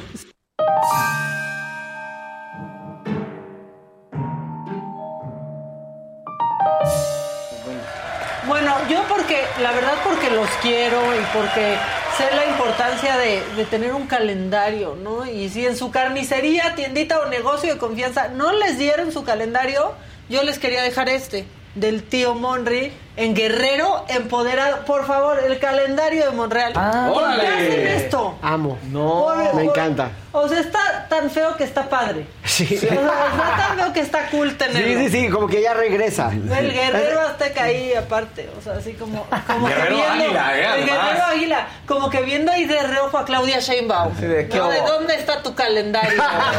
Como, a ver dónde está tu calendario. Bueno, a ver, y ahora sí, esto se va a poner más macabrón, porque ya es nuestra novela favorita, lo de la corte, lo que está pasando, Yasmín Esquivel, pero es que se había filtrado una resolución de la fiscalía en donde se argumentaba, de hecho la puso el Universal, Sí. se argumentaba que para determinar que este abogado, Ulises Báez, había copiado, pues se había usado una carta que habían dejado de manera anónima en el buzón de la maestra que dirigió la tesis. Esto lo acaba de desmentir ahorita la Fiscalía de la Ciudad de México. O sea, dice, eso no es nuestro. Sí. No estaba en la carpeta de investigación. es falso. Y pues el Universal al parecer se fue con la Por la finta, ajá, y sacó esta filtración que resulta que es completamente falsa. Lo que no es falso es que en friega la fiscalía sacó su Qué bueno, ¿no? ¿No? Qué bueno. Qué ¿Sí? bueno. Yo creo que sí, porque yo creo que es muy importante que se, que se estén desmarcando en el sentido de que no, de que no pareciera que hay un complot o que hay una conspiración para proteger o defender lo que es indefendible, Claro. ¿no? Claro. Que, que yo creo que, que la defensa de lo indefendible erosiona la credibilidad del defensor. Es muy importante, es mejor no decir nada y dar un paso atrás y confiar en instituciones que empezar a hacer estas maromas que hemos visto Claro. que pues realmente solamente han generado más dudas, pero aparte han, han hecho una burla grande de la misma defensa que, que la ministra Esquivel ha planteado, que yo creo que se hizo un poco, pues visceralmente y muy de bote pronto con la necesidad de salir a decir algo, pues lo que dijeron son cosas que simplemente pues no dan las matemáticas. Yo no, no soy calificado. los años, solo los años, años, ¿no? No, O sea, o sea, se hizo una defensa. La defensa es yo no te copié, tú me copiaste. Claro. Esa es la defensa. Aunque lo tuyo Sí, salió Sí, antes. pero y lo cual carece de muchísimos de, de muchísima fortaleza porque pues obviamente lo primero en derecho primero en tiempo primero en derecho, ¿no? Pero más allá de eso, si hubieran leído bien la tesis, se hubieran dado cuenta que era inverosímil la defensa. Porque pues la- las citas Claro. están a posteriori. apa- aparte no es creíble que una persona empiece su tesis raro, en ¿no? tercero y cuarto semestre. no, si Es lo rarísimo, no es que sea hacer. Sí. dos años después de Ahora, que ¿qué hace- acabaron. ¿Qué hace la O fiscalía ahí defendiendo? ¿Por qué se mete? No, Sí, no, no, la que- fiscalía se echó para atrás. Lo que dijo la Sí. fiscalía es yo, yo no saqué ese nuevo ejercicio. O sea, esta parte, este Eso texto no es mío. No está aquí adentro. Pero yo- Y la UNAM bien, ¿no? O sea, La- aunque sí dijo, pero estamos de vacaciones, ahorita no nos Yo, yo creo que la UNAM fenomenal. Sí. Yo creo que fenomenal. Lo que eh, no es lo que me esperaba. La, la verdad es que arrancamos muy bien el año. Sí. O sea, arrancamos muy bien. Ahora, antes La de que verdad, sigas, sí. yo creo que nada más también nadie eh, he visto que haya caído en cuenta que la, la- Yasmín termina siendo doble, porque además también ella jura y perjura que estaba eh, con notario, ¿no? Eh, que había demostrado. ¿Con qué notario? No, no, no, es decir, Entonces que- vuelve a caer en una falsedad inmediata, porque el, Pero el que miren, había pero hecho. espérenme todos porque seguimos en el macabrón. Ahorita seguimos con esto. Por favor, minute. perdón, perdón. Porque ayer la Suprema Corte de Justicia de la Nación tuvo tanta audiencia en la transmisión, o sea, nunca nadie había querido ver tanto eso, que se les cayó. El no sistema. aguantó la página porque había muchas, tráfico. muchas eh, visitas, pero a través de Justicia TV que existe. Por si no sabían, y ayer lo descubrieron. En YouTube. Este, así se llama el canal. Se pudo ver la, la votación que dicen que estuvo, bueno, yo la vi y sí estuvo más cardíaca que la final del mundial. Sí. Porque yo de, uy, van a uno, a uno más. Estaba ¿no? ESPN, ¿eh? Sí. Con repeticiones. Necesitaba narración, la y, el- verdad. y- y aparte el final, Claro. Sí, Nadie lo sí, esperaba. hubo plot twist. Pero también lo que, pues como que no se esperaba es que hablara Yasmín Esquivel y se defendiera y le echara la culpa a los de siempre. El sello de la casa de la 4T, a los medios de comunicación. Así lo dijo. Pero Yo, yo tengo un chat donde está Claudia Aguilar. Ojalá estuviera ya Claudia aquí. Sí, ¿por qué no está? Bueno, ¿Dónde vamos, Claudia? vemos el video de Yasmín. Seguimos con el macabrón, por defendiéndose. favor, ¿no? Sí. No, es que en serio, ya háganlo ustedes todo. Échenle. en las que han llegado algunos periodistas.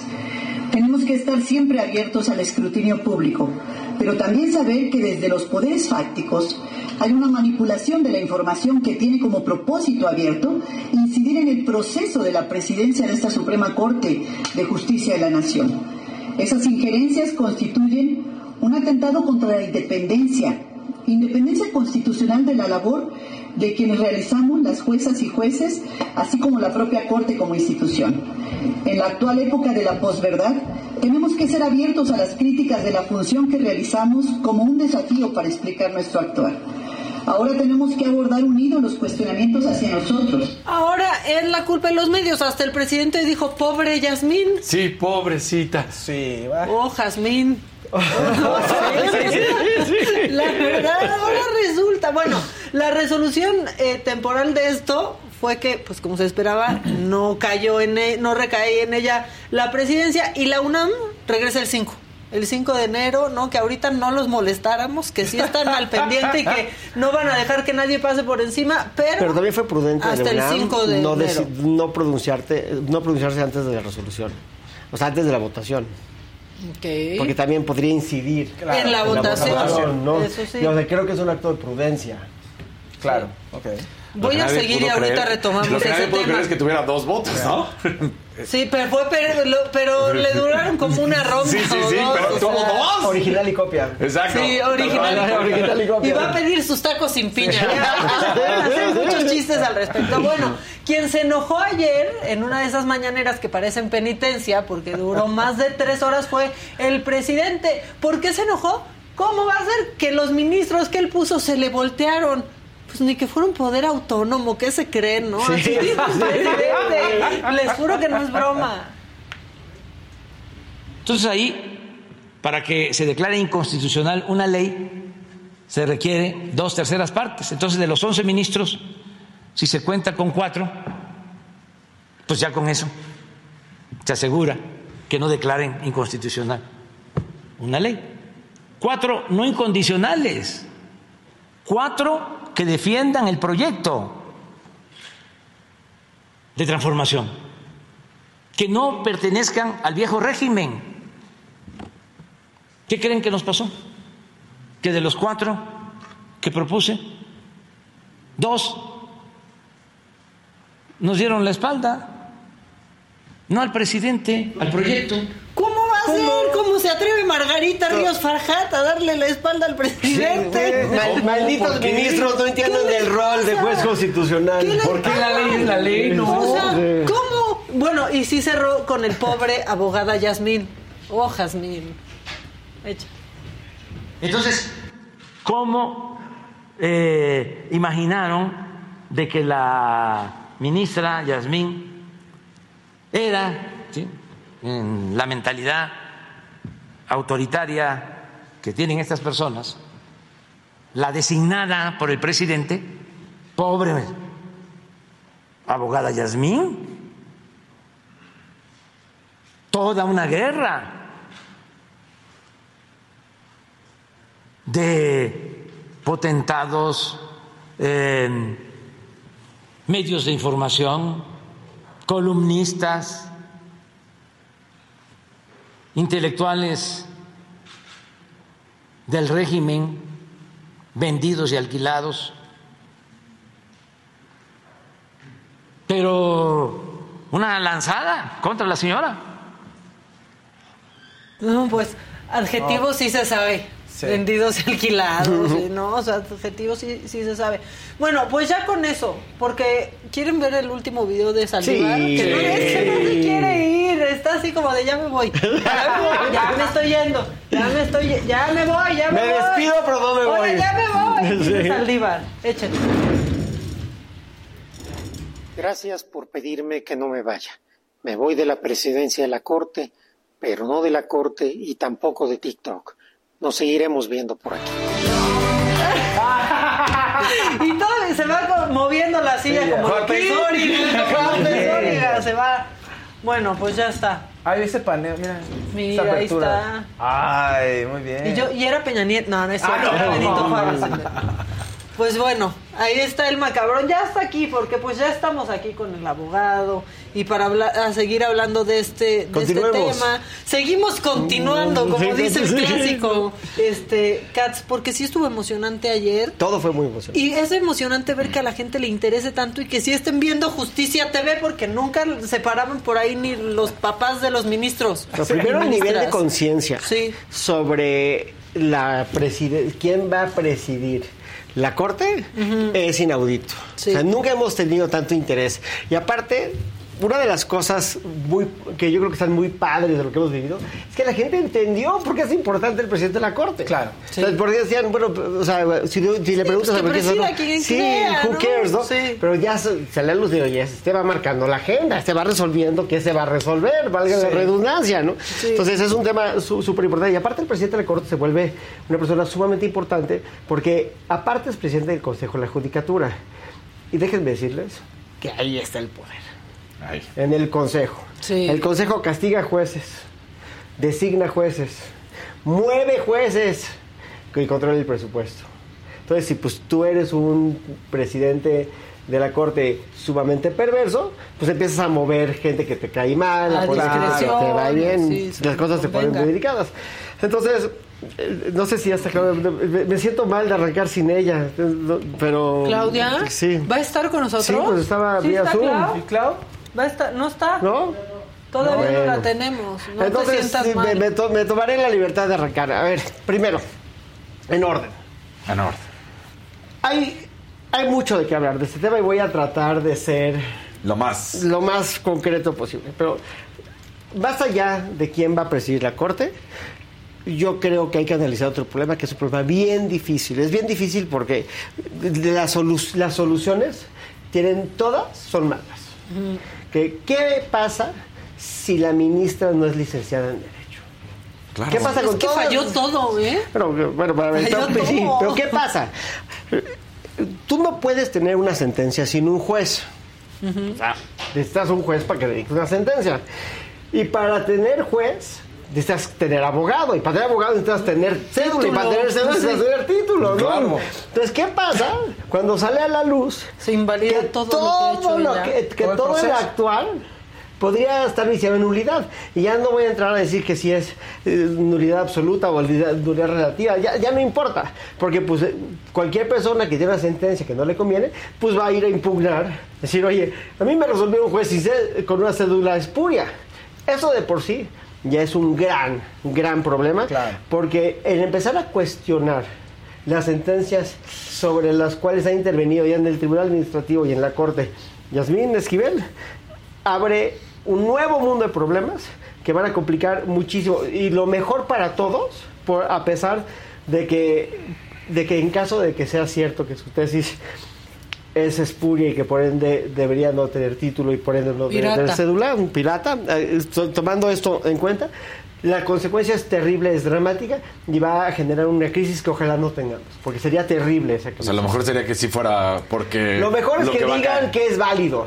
Porque no podemos empezar a relitigar todas estas cosas que ya se Pero no determinaron. apunta para que vaya para allá. O sea, ya alguien contactó al licenciado Báez, que aparte está enfermo. Sí, Dijo, yo no he declarado nada, Yo no, no he ido dije, con sí. ningún notario. no Lo- lo- y lo dijo muy fácil, el pr- como hace ratito, el primero en graduarse, pues Fui ahí yo. está la lógica, pero, ¿no? pero lo importante ese es el siguiente análisis, que es, no vamos a discutir aquí si la tesis es buena o la tesis es mala. Hay que dar por hecho que la tesis es mala.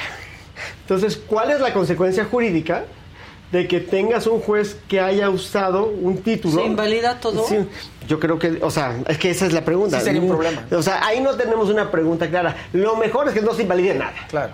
Eso, es- eso es, eh, técnicamente, o sea, para el Estado de Derecho, eso es lo mejor. Y es, eh, aparte, mi corazón de madre, que eso ya se ha dicho muchas veces, Sí. ¿no? mi corazón de madre que late y late fuerte, lo que me dice no es que la ministra Esquivel copió una tesis. Mi corazón de madre lo que me dice es que compró una tesis y le vendieron una que ya habían publicado. El sea, rincón del vago.com. Sí. Eso es lo que se dice, ¿verdad? Eso es bueno. Sí, bueno. Es lo que el. el- el se más, es más Es lógico. que, es que han puesto esas versiones también, en, porque hay otras dos iguales. Si tiene la misma directora, si la que directora se la que vendió. Sí, y la misma directora. La directora de la tesis está aquí, está allá. Que debería pues estar fácil que digan. luego te "Oye, dice, no es original, pues ¿qué va a decir si es la que. Sí, bueno, pues obviamente nadie está obligado a declarar en su contra, Pero ¿no? la peor, el peor manejo de crisis Ever. de la historia. ¿no? Es, esto es King Kong contra Godzilla Sí. en el manejo de El la peor, crisis. el peor. No, Sí. eh, no hay Muy nada peor, sí, ¿no? sí. Claro. Y aparte el cochinero, mientras más lo mueves, más apesta, ¿no? Aquí lo mejor era decir, con- niego los hechos, confío en las instituciones, presentaré mis pruebas y en la Y callarse. discreción. Y separarse Sácalo. un poco, ¿no? Pero si yo hubiera sido su asesor, yo le hubiera dicho eso, yo le hubiera dicho eso. Sepárate. Silencio. Pero seguir defendiendo a capa y espada. Y luego sacar esto que decíamos hace rato, porque ahora ya cae en otra falsedad al presentar que supuestamente un utilizar la notario. corte para ¿no? defenderse. Y decir, el y decir el- el- la persona, oye, yo no declaré contra. Entonces ya ahora estás mintiendo, estás haciendo un fraude Y también. aparte se metieron al sistema el 22 de diciembre para tratar de alterar la tesis. No no sé si vieron esa Sí, nota. sí, sí, sí, sí. Lo que pasa es que no le salió porque la tesis original estaba en microfilm. Claro. Y no Entonces, puede. le habían estado quitando en- a la tesis en la forma digital los datos más Iguales. incriminatorios. No, no iguales, porque todo es igual. Pero los datos, Más. eh, bueno, esa es mi teoría. eh, Los de que hablaban de ciertas Sí, fechas los, para que- los que volvían imposible la defensa. Pero Pero, por- pues. por la fecha es microfilm, Pero no le salió porque había un microfilm de, de respaldo donde se ve que es lo mismo texto. Entonces, a ver, eso es fundamental. Ahora. Qué bueno que no quedó de ministra, de, de, de, de presidenta Pero, ¿No ministra. le pueden quitar el título o sí le pueden No, quitar yo el creo que título? le tienen que. A ver, en un, en un O sea, mundo. Ya está la tesis- Claudia, Sí, nuestra sí. salvadora siempre. Claro, ya sí. está Claudia Aguilar. Para que te integres a, Hola, ¿cómo a esta están? telenovela. Sí, sí. ¿Tienes frío? No, Iván, Sí, como se nota, ¿verdad? Oigan, perdón, este, sí, venía oyendo lo que decía Ilan con mucho tino y bueno, primero feliz año a todas y a todos. Igual, Y Clau. este, a mi querido Ilan. Hola. Sí, estaba oyendo la telenovela, buena pregunta como la planteas, Maca, además te seguía en Twitter en estos días. Eh, pues voy a retomar donde dejó, donde quedó la última participación de Ilan en el tema de si le pueden o no quitar el título. O sea, yo, yo creo que justamente escribí la semana pasada sobre esto y decía que al final del día eh, la solución jurídica, ¿no? O sea, todos los escenarios que se han puesto sobre la mesa, pues creo que son claros, donde además creo que Ilan explicó muy esquemáticamente, ¿no? O sea, una persona que va a juzgadora, pues partes de la base que es una- un abogado o abogada, y para ser abogado o abogada tienes que tener una cédula, y para ello tienes que tener un título, ¿no? Y los títulos se expiden pues de conformidad con las instituciones de educación superior mientras hayas cumplido y cubierto todos los créditos y los mecanismos de titulación que cada institución establezca. Pero creo que esto se resolvería, ¿no? Ya no pasó, pues desde la perspectiva ética, ¿no? De tener tantito sentido de la responsabilidad y no, no dañar a las instituciones y mucho menos a una institución tan importante como es la Corte, ¿no? En su momento se decía, si no va a renunciar, que es lo deseable, por lo menos se hubiera bajado de la contienda hacia la presidencia. Sí. Pero no solamente no lo hizo, ¿no? sino que persistió al grado de llegar a hacer estas dos cuestiones que ustedes ya con mucha claridad relataban y la que Ilan hacía además una, una anotación bien relevante, que es quien sea que le esté manejando la crisis, lo deberían de correr. O sea, es la persona más incompetente para el manejo de crisis que puedo visualizar. Sí, tampoco tiene No, o sea, título. sacar cartas el 25 de diciembre. Tampoco tiene título esa persona. Ahora, lo peor sería que ella misma esté 25 manejando de su crisis. diciembre, o sea, Sí. cuando el 24 ya todo el mundo estaba preparándose para el brindis, de repente sale la carta en la Navidad, o sea, obviamente el lunes 26, primer día hábil, estaba en todos lados, era la nota. Sí, cuando se qué nos bueno, pudo porque haber si medio no, olvidado. Se olvida como tantas cosas que no debemos olvidar, Sí. ¿no? Y la segunda la saca el 31 y además nos tenía, ¿te acuerdas? Con un tuit de en breves minutos Ah. un posicionamiento. Y Ahí hora y voy. media, hora y media después. Ahí les voy. Pero dejando eso de lado nada más tantito, lo que quiero decir es, entonces, olvidémonos de la ética. El día de ayer en la sesión solemne donde van a elegir a la persona que va a presidir la Corte por los próximos cuatro años, pide el uso de la voz para seguir defendiendo lo indefendible, esto que no resiste la prueba de la risa, y a mí me parece eso que sí síntoma grave de lo que puede suceder. Entonces, dejando de lado la perspectiva de la ética, también tenemos que entender que para remover a un funcionario del rango de los ministros, pues existen mecanismos previstos en la Constitución que tienen tintes políticos, porque precisamente su naturaleza, es decir, el cargo es tan importante, ¿no? que estos altos funcionarios caen en otros mecanismos de responsabilidad que están también previstos en el texto constitucional. ¿Y por qué digo que tienen que ver con los tintes políticos? Porque son determinaciones que se toman al interior del Congreso de la Unión. Entonces, para que tú puedas separar a un funcionario, pues existen estos mecanismos, digamos, de declaración de procedencia, para que también puedas iniciar o juicios políticos, ¿no? Entonces, estos, estos dos procedimientos que están previstos en la Constitución, pues evidentemente, aunque están para fijar responsabilidades que pueden ser objetivas, tienen un tinte político. Entonces, no es fácil que vinieran a decirnos, ay, bueno, que la ministra, porque además es otra cosa, es ahorita la ministra presidente de la segunda sala, ¿no? O sea, ella es quien preside la segunda sala.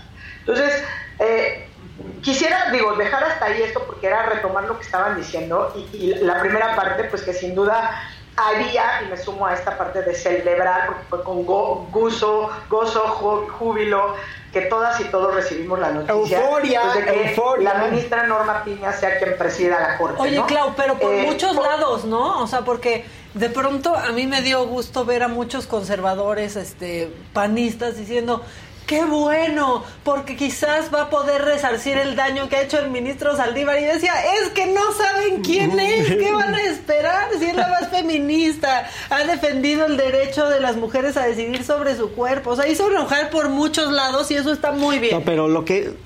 El, júbilo viene. Muy bien. Sí. Perdón, Perdón, perdón. Ya sigue si quieres. Es que luego quiero decir algo de Norma Piña y esto que decía ah, Maca. adelante, por favor. Adelante, adelante. No, pero para... Justamente esa, esa crítica que qué bueno que pone sobre la mesa, Maca, porque a mí me parece que es muy lamentable que la oposición se monte en cualquier escándalo, literal, para atacar al presidente. Y no estoy defendiendo lo que saber. pero es no tener ni tantito sentido la responsabilidad de que no hicieron su parte. Quienes palomearon a la ministra Yasmín Esquivel Moza fueron todos quienes le dieron la mayoría calificada al interior del Senado. No sería ministra si el Senado no lo hubiera palomeado. O sí sería, pero solamente señalada y apuntada directamente por el presidente de la República. Porque Ilan y yo hemos platicado con ustedes, sí, existe este mecanismo perverso donde si te rechazan dos veces la terna, el presidente la nombra directo. Pero entonces sí podrían tener cara para decir, es que él puso a esa ministra. Aquí no, pasó por el ejercicio problemático, deficiente que tenemos en el nombramiento de altos, de, los ministros y ministras de la Corte. Entonces, eso aparte. Y ahora que también descalifiquen o minimicen a una gran jurista como es Norma Piña, que además, dicho sea de paso, ha, hecho por, a través de sus resoluciones, como bien destacas, pues ha, ha digo, hasta genera digamos, entre las feministas tienen motes donde se le denominan, donde la, donde la, nombran, hay stickers, eh, ha escrito artículos, pero dentro de la carrera judicial empezó desde los más digamos, desde las actuarías. ha sido pues, juzgadora de distrito, ha sido magistrada y llegó a la corte. Entonces, a mí me parece que también es un mensaje que quiero dejar clarísimo, es qué bueno que sea la primera mujer pero además qué bueno para que todas aquellas pseudofeministas que se montan en el tema de género para decir, ya es hora que llegue una mujer, vean que no es que llegue cualquier mujer. Que sea esa. sí, qué bueno porque se fisura el techo de cristal, pero qué bueno porque es una mujer que ha venido, que tiene una amplia trayectoria y que ha demostrado con años de esfuerzo, trabajo, su compromiso con el Poder Judicial federal y con la justicia en este país. Entonces, creo que eso sí es bien importante dejarlo sobre la mesa. Perdón, No, soy, soy total, de hecho, eh, coincido contigo al 100% y me gusta que lo hayas dicho. Y para aderezar tu, tu, comentario, yo diría lo siguiente. Primero, es una, es una ministra que, que, puso Peña, la puso Peña precisamente, la, la, la, propuso Peña en su momento, precisamente porque sabían que iba a pasar, porque era muy neutral es una mujer que, es, que no tiene un tinte político, que es una gran jurista, muy respetada. Fue secretaria. Se supone que es apartidista. partidista. Fue secretaria, de su cuenta, de, de la ministra Olga Sánchez Cordero. Pero aparte, es una mujer que, a pesar de que, su, de que su papá era abogado, es una mujer que realmente viene de, pues, pues, de la cultura del esfuerzo, valga la redundancia. O sea, realmente es una mujer que se ha ganado a pulso estar ahí y que ve la ley como es, ¿no? Ve la ley como es, pero también me gusta un poco, y no estoy hablando, no, no quiero que eso se interprete como un mal comentario hacia Alfredo este, Gutiérrez Ortiz pero, pero no es una mujer que viene del privilegio como algunos ministros que, que, nacen pues 10 kilómetros adelante en la carrera del éxito, porque pues nacen una familia acomodada, porque son hombres blancos, porque van a ir a una escuela y porque seguramente la van a sacar del parque, al menos que tengan graves defectos de personalidad, ¿no? Aparte es una mujer muy capaz, entonces no solamente me gusta que es una mujer, no solamente me gusta que es una mujer que es eh, con estricto apego a la ley, no solamente me gusta una mujer que es progresista en su en su forma de pensar, realmente tiene una, una, tendencia hacia el progreso dentro de, entiende cómo el derecho cambia y las relaciones cambian la vida de las personas, pero también me, me congratulo que es una mujer que viene de que, no, que no arrancó la carrera realmente kilómetros adelante de los demás, que, que, sabe lo que es ganarse ese puesto. Eso es lo primero. Lo segundo que quiero decir, y, y, en esto sé que Claudia va a estar de acuerdo conmigo, es que la presidencia de la Corte no puede ser un premio mezquino. No lo puede ser. Ni puede ser un instrumento para avanzar una agenda política. La presidencia de la Corte es una de las encomiendas más importantes de esta nación. Es importantísimo, sí, sí, sí, sí, es importantísimo porque es el, es la última portería del Estado de Derecho. Si rompes esa portería, no hay Estado de Derecho. Si la Corte resuelve mal, si la Corte es partidista, si la corte, y por eso me gusta que sea Norma, porque Norma Piña es una mujer que entiende la ley por lo que es. Es una mujer que viene de carrera judicial, el ministro Saldívar nunca fue juez, y no estoy hablando mal del ministro Saldívar, al, al contrario, yo soy fan del ministro Saldívar, pero el ministro Saldívar venía de la academia y de la práctica privada, no viene de- del Poder Judicial, de esta carrera del Poder este, Sí, ella sí Judicial. entiende lo que es tomar una decisión y lo que puede Sobre todo lo que entiende conlleva. las tripas. Las tripas, ¿Cómo se- está cómo desde funciona? adentro. sí. ¿Cómo funcionan y las desde cosas? abajo. Te- Totalmente. O sea, no es lo mismo haber sido actuario y tener que salir todos los días con tu expediente, a agarrar transporte público para llegar a notificar a quién sabe dónde y estar. Pues eh, la vida en la calle, cumpliendo trabajos de mensajería que son importantísimos para que funcione un, un juzgado. Entonces, eh, aparte fue juez, es experta, es especialista en derecho penal, ha sido juez en materia administrativa, lo cual quiere decir que, que- que su fortaleza es el amparo. Por donde, le, por donde le buscas, me encanta que sea. Y lo más increíble de todo es que salió ella. ¿Y quién votó por ella? Porque por ella votaron los que hubieran votado por, por Yasmín Esquivel, inclusive Yasmín Esquivel. ¿Por qué? Porque querían a alguien al final del día que ellos confiaban que no iba a ser controlable ni manipulable Estaba bien por nadie. emocionado el ministro Luis María Aguilar, ¿no? Sí, sí, Estaba sí, sí. muy emocionado Sí. cuando, cuando... La, la verdadera división, ¿no? Digamos. Es que él también es, es este juzgador de carrera. No sé qué piensas de lo que dije, Claudia. Sí, justo quería retomar algo que dijiste bien importante, porque a propósito de la designación, que yo creo que por eso y así fue como ganó. Norma Piña, digo, con todos estos méritos, virtudes que además, la verdad es que tengo la fortuna de haberme topado con ella en mi práctica profesional como magistrada en muchos asuntos y como juzgadora. Entonces, de verdad, sí es esa mujer que leemos, esa descripción, esa mujer mesurada, conocedora, estudiosa, siempre comprometida, con una cara amable para, las, para los jus- justiciables, o sea, cuando pedías hablar con ella, siempre están sus puertas abiertas. Pero lo que dijiste cuando pasa ese nombramiento, por ejemplo, cuando llega nominada, designada por, por Peña o propuesta por Peña, en que es un perfil de estos perfiles, yo no diría neutro, porque sería como que casi casi que no toma partido, pero sino de estos perfiles con los que se pueden construir acuerdos.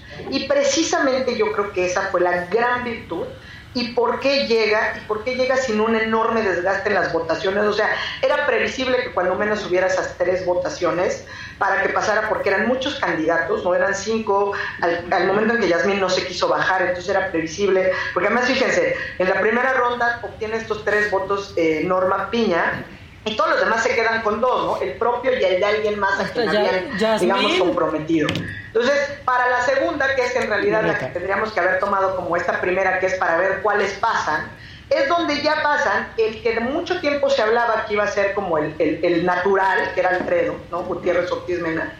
Y Norma Piña, que en ese momento, cuando pasó, bueno, por lo menos yo, desde el seguimiento, me estaba muy emocionada, porque justamente, pues yo en charlas de café decía, es que si, si quieren algo bueno para la Corte, sobre Norma Piña tenían que, tendrían que apostar. Norma Piña puede sumar a todos aquellos ministros de carrera, por así decirlo, de carrera judicial, que es lo que destacabas, Marca, por eso la emoción del, del ministro decano Luis María Aguilar Morales y de varios otros que se suman encabeza esta agenda, porque además yo digo, ella fue bien inteligente, porque fue muy mesurada, pero no sé si se acuerdan que hace como un mes, para no errarle, pero no más de un mes, hubo una entrevista que le dio al país y ella cerró con una frase que cuando yo la leía, considerando lo prudente que es, lo mesurada, lo decía todo. Decía, si mis compañeros ministros son congruentes con la agenda de género y con lo que ellos mismos han estado, digamos, pregonando, es tiempo de que llegue una mujer. Y ahí ella yo creo que estaba segura de lo que podía lograr, porque no era cualquier mujer, era ella.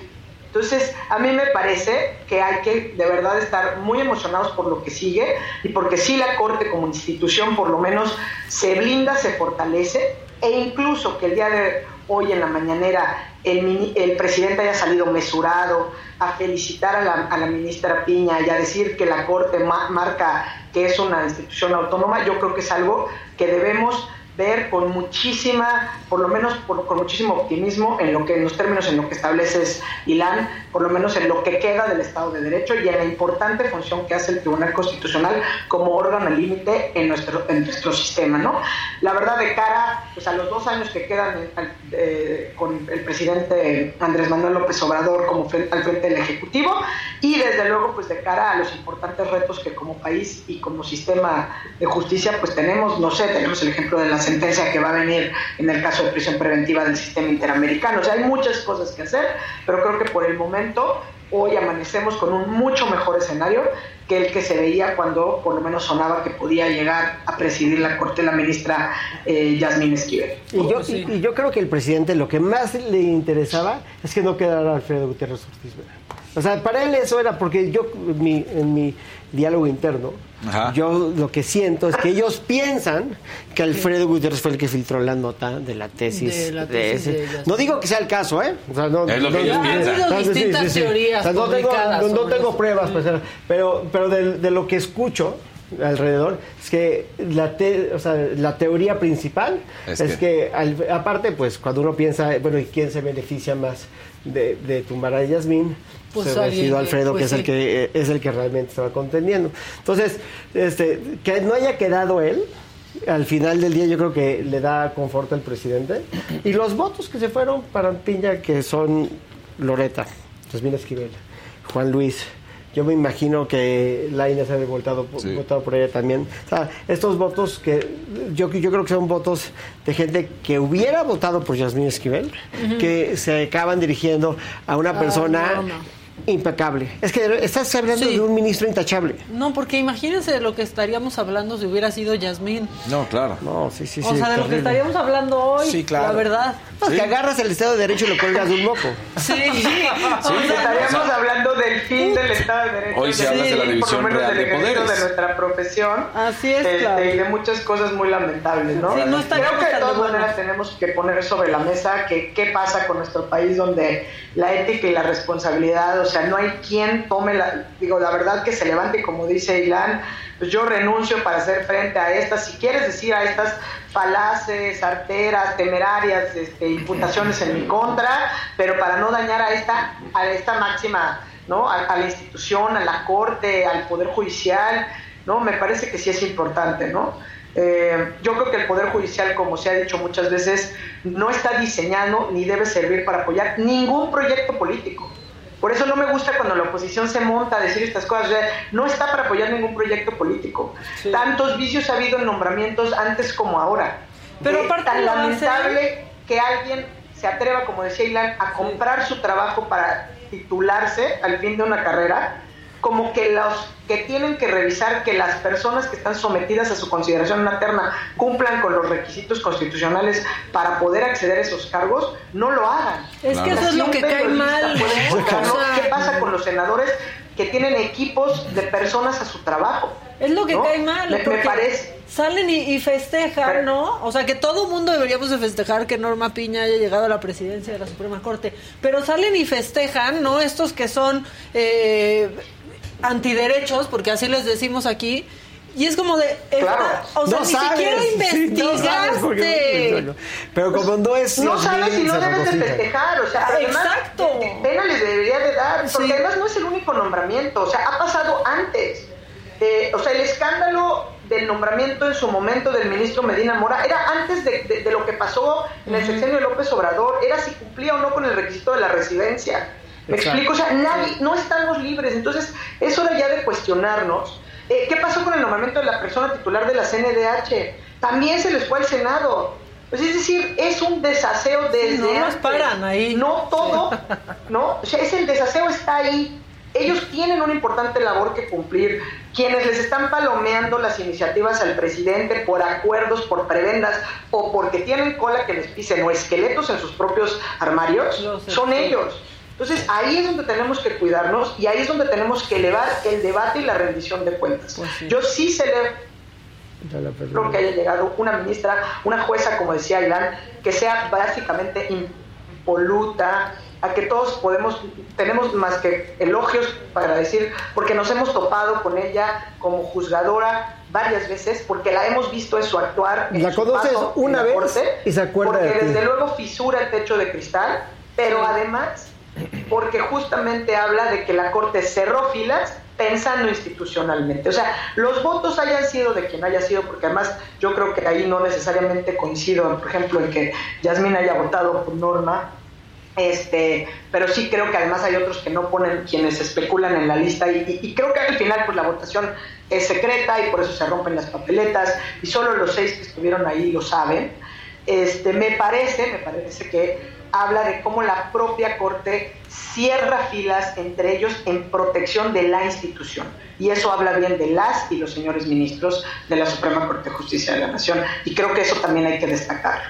O sea, no es nada más hay una frente, el presidente perdió, no. La Corte actuó con institucionalidad. Nuestras ministros y nuestros ministros estuvieron a la altura de los momentos de la responsabilidad y de la alta encomienda que ellos cumplen. Pues sí. Claro. Pues Ahora, muy yo no bien. quiero ensuciar el, el nombramiento de Norma Piña, por supuesto, o, o con el otro tema, pero ¿hasta dónde puede llegar lo de Yasmín? O sea, tú lo decías, y, y parecería que hacia allá apunta, ¿no? Lo que la UNAM va a decir, pues es que no es. No, se O le sea, fueron y encima entonces- bien Sí, ahí, Entonces- ahí yo me quedo con dos pensamientos. Lo primero es que si algo hemos aprendido es que en este país todo se vale con tantita madre. Tantitititititita madre. Si le falta tantita madre, tarde o temprano se va a caer. Y por último, y yo creo que ah, en este país, y yo realmente, yo soy un gran creyente en México y en los mexicanos, en este país, al final todo está bien. Y si las cosas no están bien, es porque no han acabado. Hay que confiar. At the end, sí. sí. Al final las cosas se acomodan. Yo quiero decir algo de eso, Ilan, y algo en la pregunta que, que haces, Casarín de la UNAM, y me parece que es bien importante que lo tengas sobre la mesa. A mí me parece que lo que dijo el rector Graue es muy importante, porque ahí sí no es una persona, ¿eh? Estás defendiendo sí. El prestigio de la máxima casa de estudios. Estás defendiendo todos los títulos profesionales. México, años, o sea, una institución Sí, a que todos está los estudiantes. internacionalmente. Sí. Eh, o sea, ese prestigio va mu- mucho más allá que una prebenda, un favor político. Entonces creo que sí está metida en graves problemas, o yo tengo esa esperanza y me parece que el comunicado mesurado, oportuno, muy razonado, además desde la perspectiva de garantizar el derecho de audiencia a todos los involucrados, porque era pleno periodo vacacional de la universidad, fue muy correcto, pero también muy contundente. O sea, cuando sale ese comunicado del rector, porque se utiliza enfáticamente la palabra plagio y que razón y que por lo menos la que se presentó antes, la- básicamente pues, lo que está diciendo es vamos a ver porque se presentaron otros elementos de prueba, pero aquí está el microfilm, aquí tenemos todo y yo creo que va de, de la mano el prestigio de la institución. Y claramente abrieron una caja de Pandora de un grave problema que tienen, que seguramente es ese otro que habrá que investigar y que tiene que ver con esta pues profesora que por lo visto durante años se dedicó a lucrar, porque entiendo que han aparecido ocho o hasta nueve tesis que son prácticamente idénticas, y pues estas que ya descubrieron, me imagino pues que si te pones a rascarle un poco más encuentran muchas más. Y, y perdón, nada más para terminar. Hace, hace unos años me tocó ser en una, en una plática sobre la, sobre lo- las- la cultura en las instituciones. Eh, lo que decían es, tú vas a tener problemas, crisis, inclusive en los lugares que son considerados excelentes. Vas a tener una crisis en Harvard, vas a tener una crisis en Goldman Sachs, vas a tener una crisis en Cravat, vas a tener una crisis en la Clínica Mayo. Lo que hace la diferencia siempre es el accountability, ¿no? Es el decir, yo creo que tenemos un problema, ¿cómo lo corregimos y a quién castigamos? ¿Y cuál es el castigo, no? Y la Corte, pues obviamente no está exenta, ¿no? O sea, no- y la UNAM tampoco está exenta. Lo importante es reconocer, primero, que hay un problema, que hubo un error, y segundo, tomar las determinaciones necesarias. Y yo no tengo, repito, yo no tengo nada ni en contra de la 4T, no tengo en contra de la, nada en contra de la- al contrario, yo comulgo con muchas cosas de la 4T, ustedes les porque aquí lo he dicho, ¿no? Eh, pero, pero sí creo que no puedes tú sostener lo insostenible. Porque entonces todo lo demás que defiendes el día de mañana, pues ya salió del plano de la congruencia y nos volvemos incongruentes. Es fundamental que si la ministra no tiene un título, que se corrija. ¿Cómo? Pues no sé si es quitarle su título o darle la oportunidad de, de obtenerlo posteriormente, raciéndola. O sea, tiene que haber un mecanismo que sea el que más favorezca a todos, pero tiene que ser empezando por la verdad. No podemos simular algo que no es, porque entonces le estamos viendo la cara a todos los mexicanos y todos los mexicanos. Pues sí, pues ahí está, vamos a, no se nos va a olvidar, se ha hecho más grande porque aparte lo ha hecho más grande ella. Ella misma. Este, y pues seguro la semana que entra seguiremos hablando de esto, ¿no? Sí. Sí. Seguro. Y que no se nos olvide, Ilan, que yo creo que sí, se le puede dar una oportunidad, la que sea. Pero el requisito constitucional para ser ministro o ministra de la Corte es no solamente tener el título, Diez sino tener años. 10 años en el ejercicio de la profesión. 10 años, sí. Bueno, pues 10 vamos años. a ver qué Que- sucede. que no es poca cosa. Porque el 5 regresa a la UNAM y, ent- o sea, quizás esta semana haya una respuesta de la, Pero va a ser de la muy UNAM, interesante. Porque el 5 es jueves. Va a ser muy interesante lo Sí, que pasa. pasado mañana. Este, ajá, entonces bueno, pues vamos a ver si ya van a decir que Grau es un traidor. Gracias. Feliz año, Clau. Feliz Ajá. año, Kat. ¡Feliz año! Feliz año. Feliz Que año. Estén muy bien. Nos vemos la próxima semana. Ustedes también nos vemos mañana a partir de las 9 de la mañana. Aquí toda la banda que ya conocen. Y que a veces les caen bien y que a veces no, pero siempre los ven. Bye.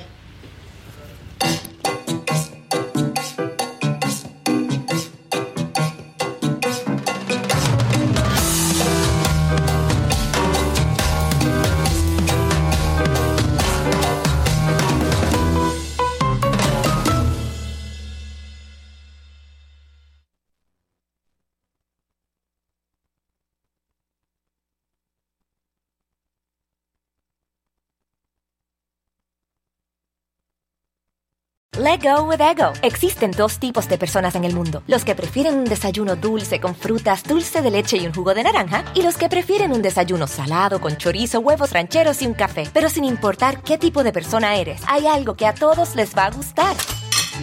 Los crujientes y esponjosos Ego Waffles. Ya sea que te guste un desayuno salado, con huevos o salsa picante encima de tus waffles, o seas más dulcero y los prefieras con mantequilla y miel. Encuéntranos en el pasillo de desayunos congelados. Lego with Ego. A algunos les gusta hacer limpieza profunda cada sábado por la mañana. Yo prefiero hacer un poquito cada día y mantener las cosas frescas con Lysol.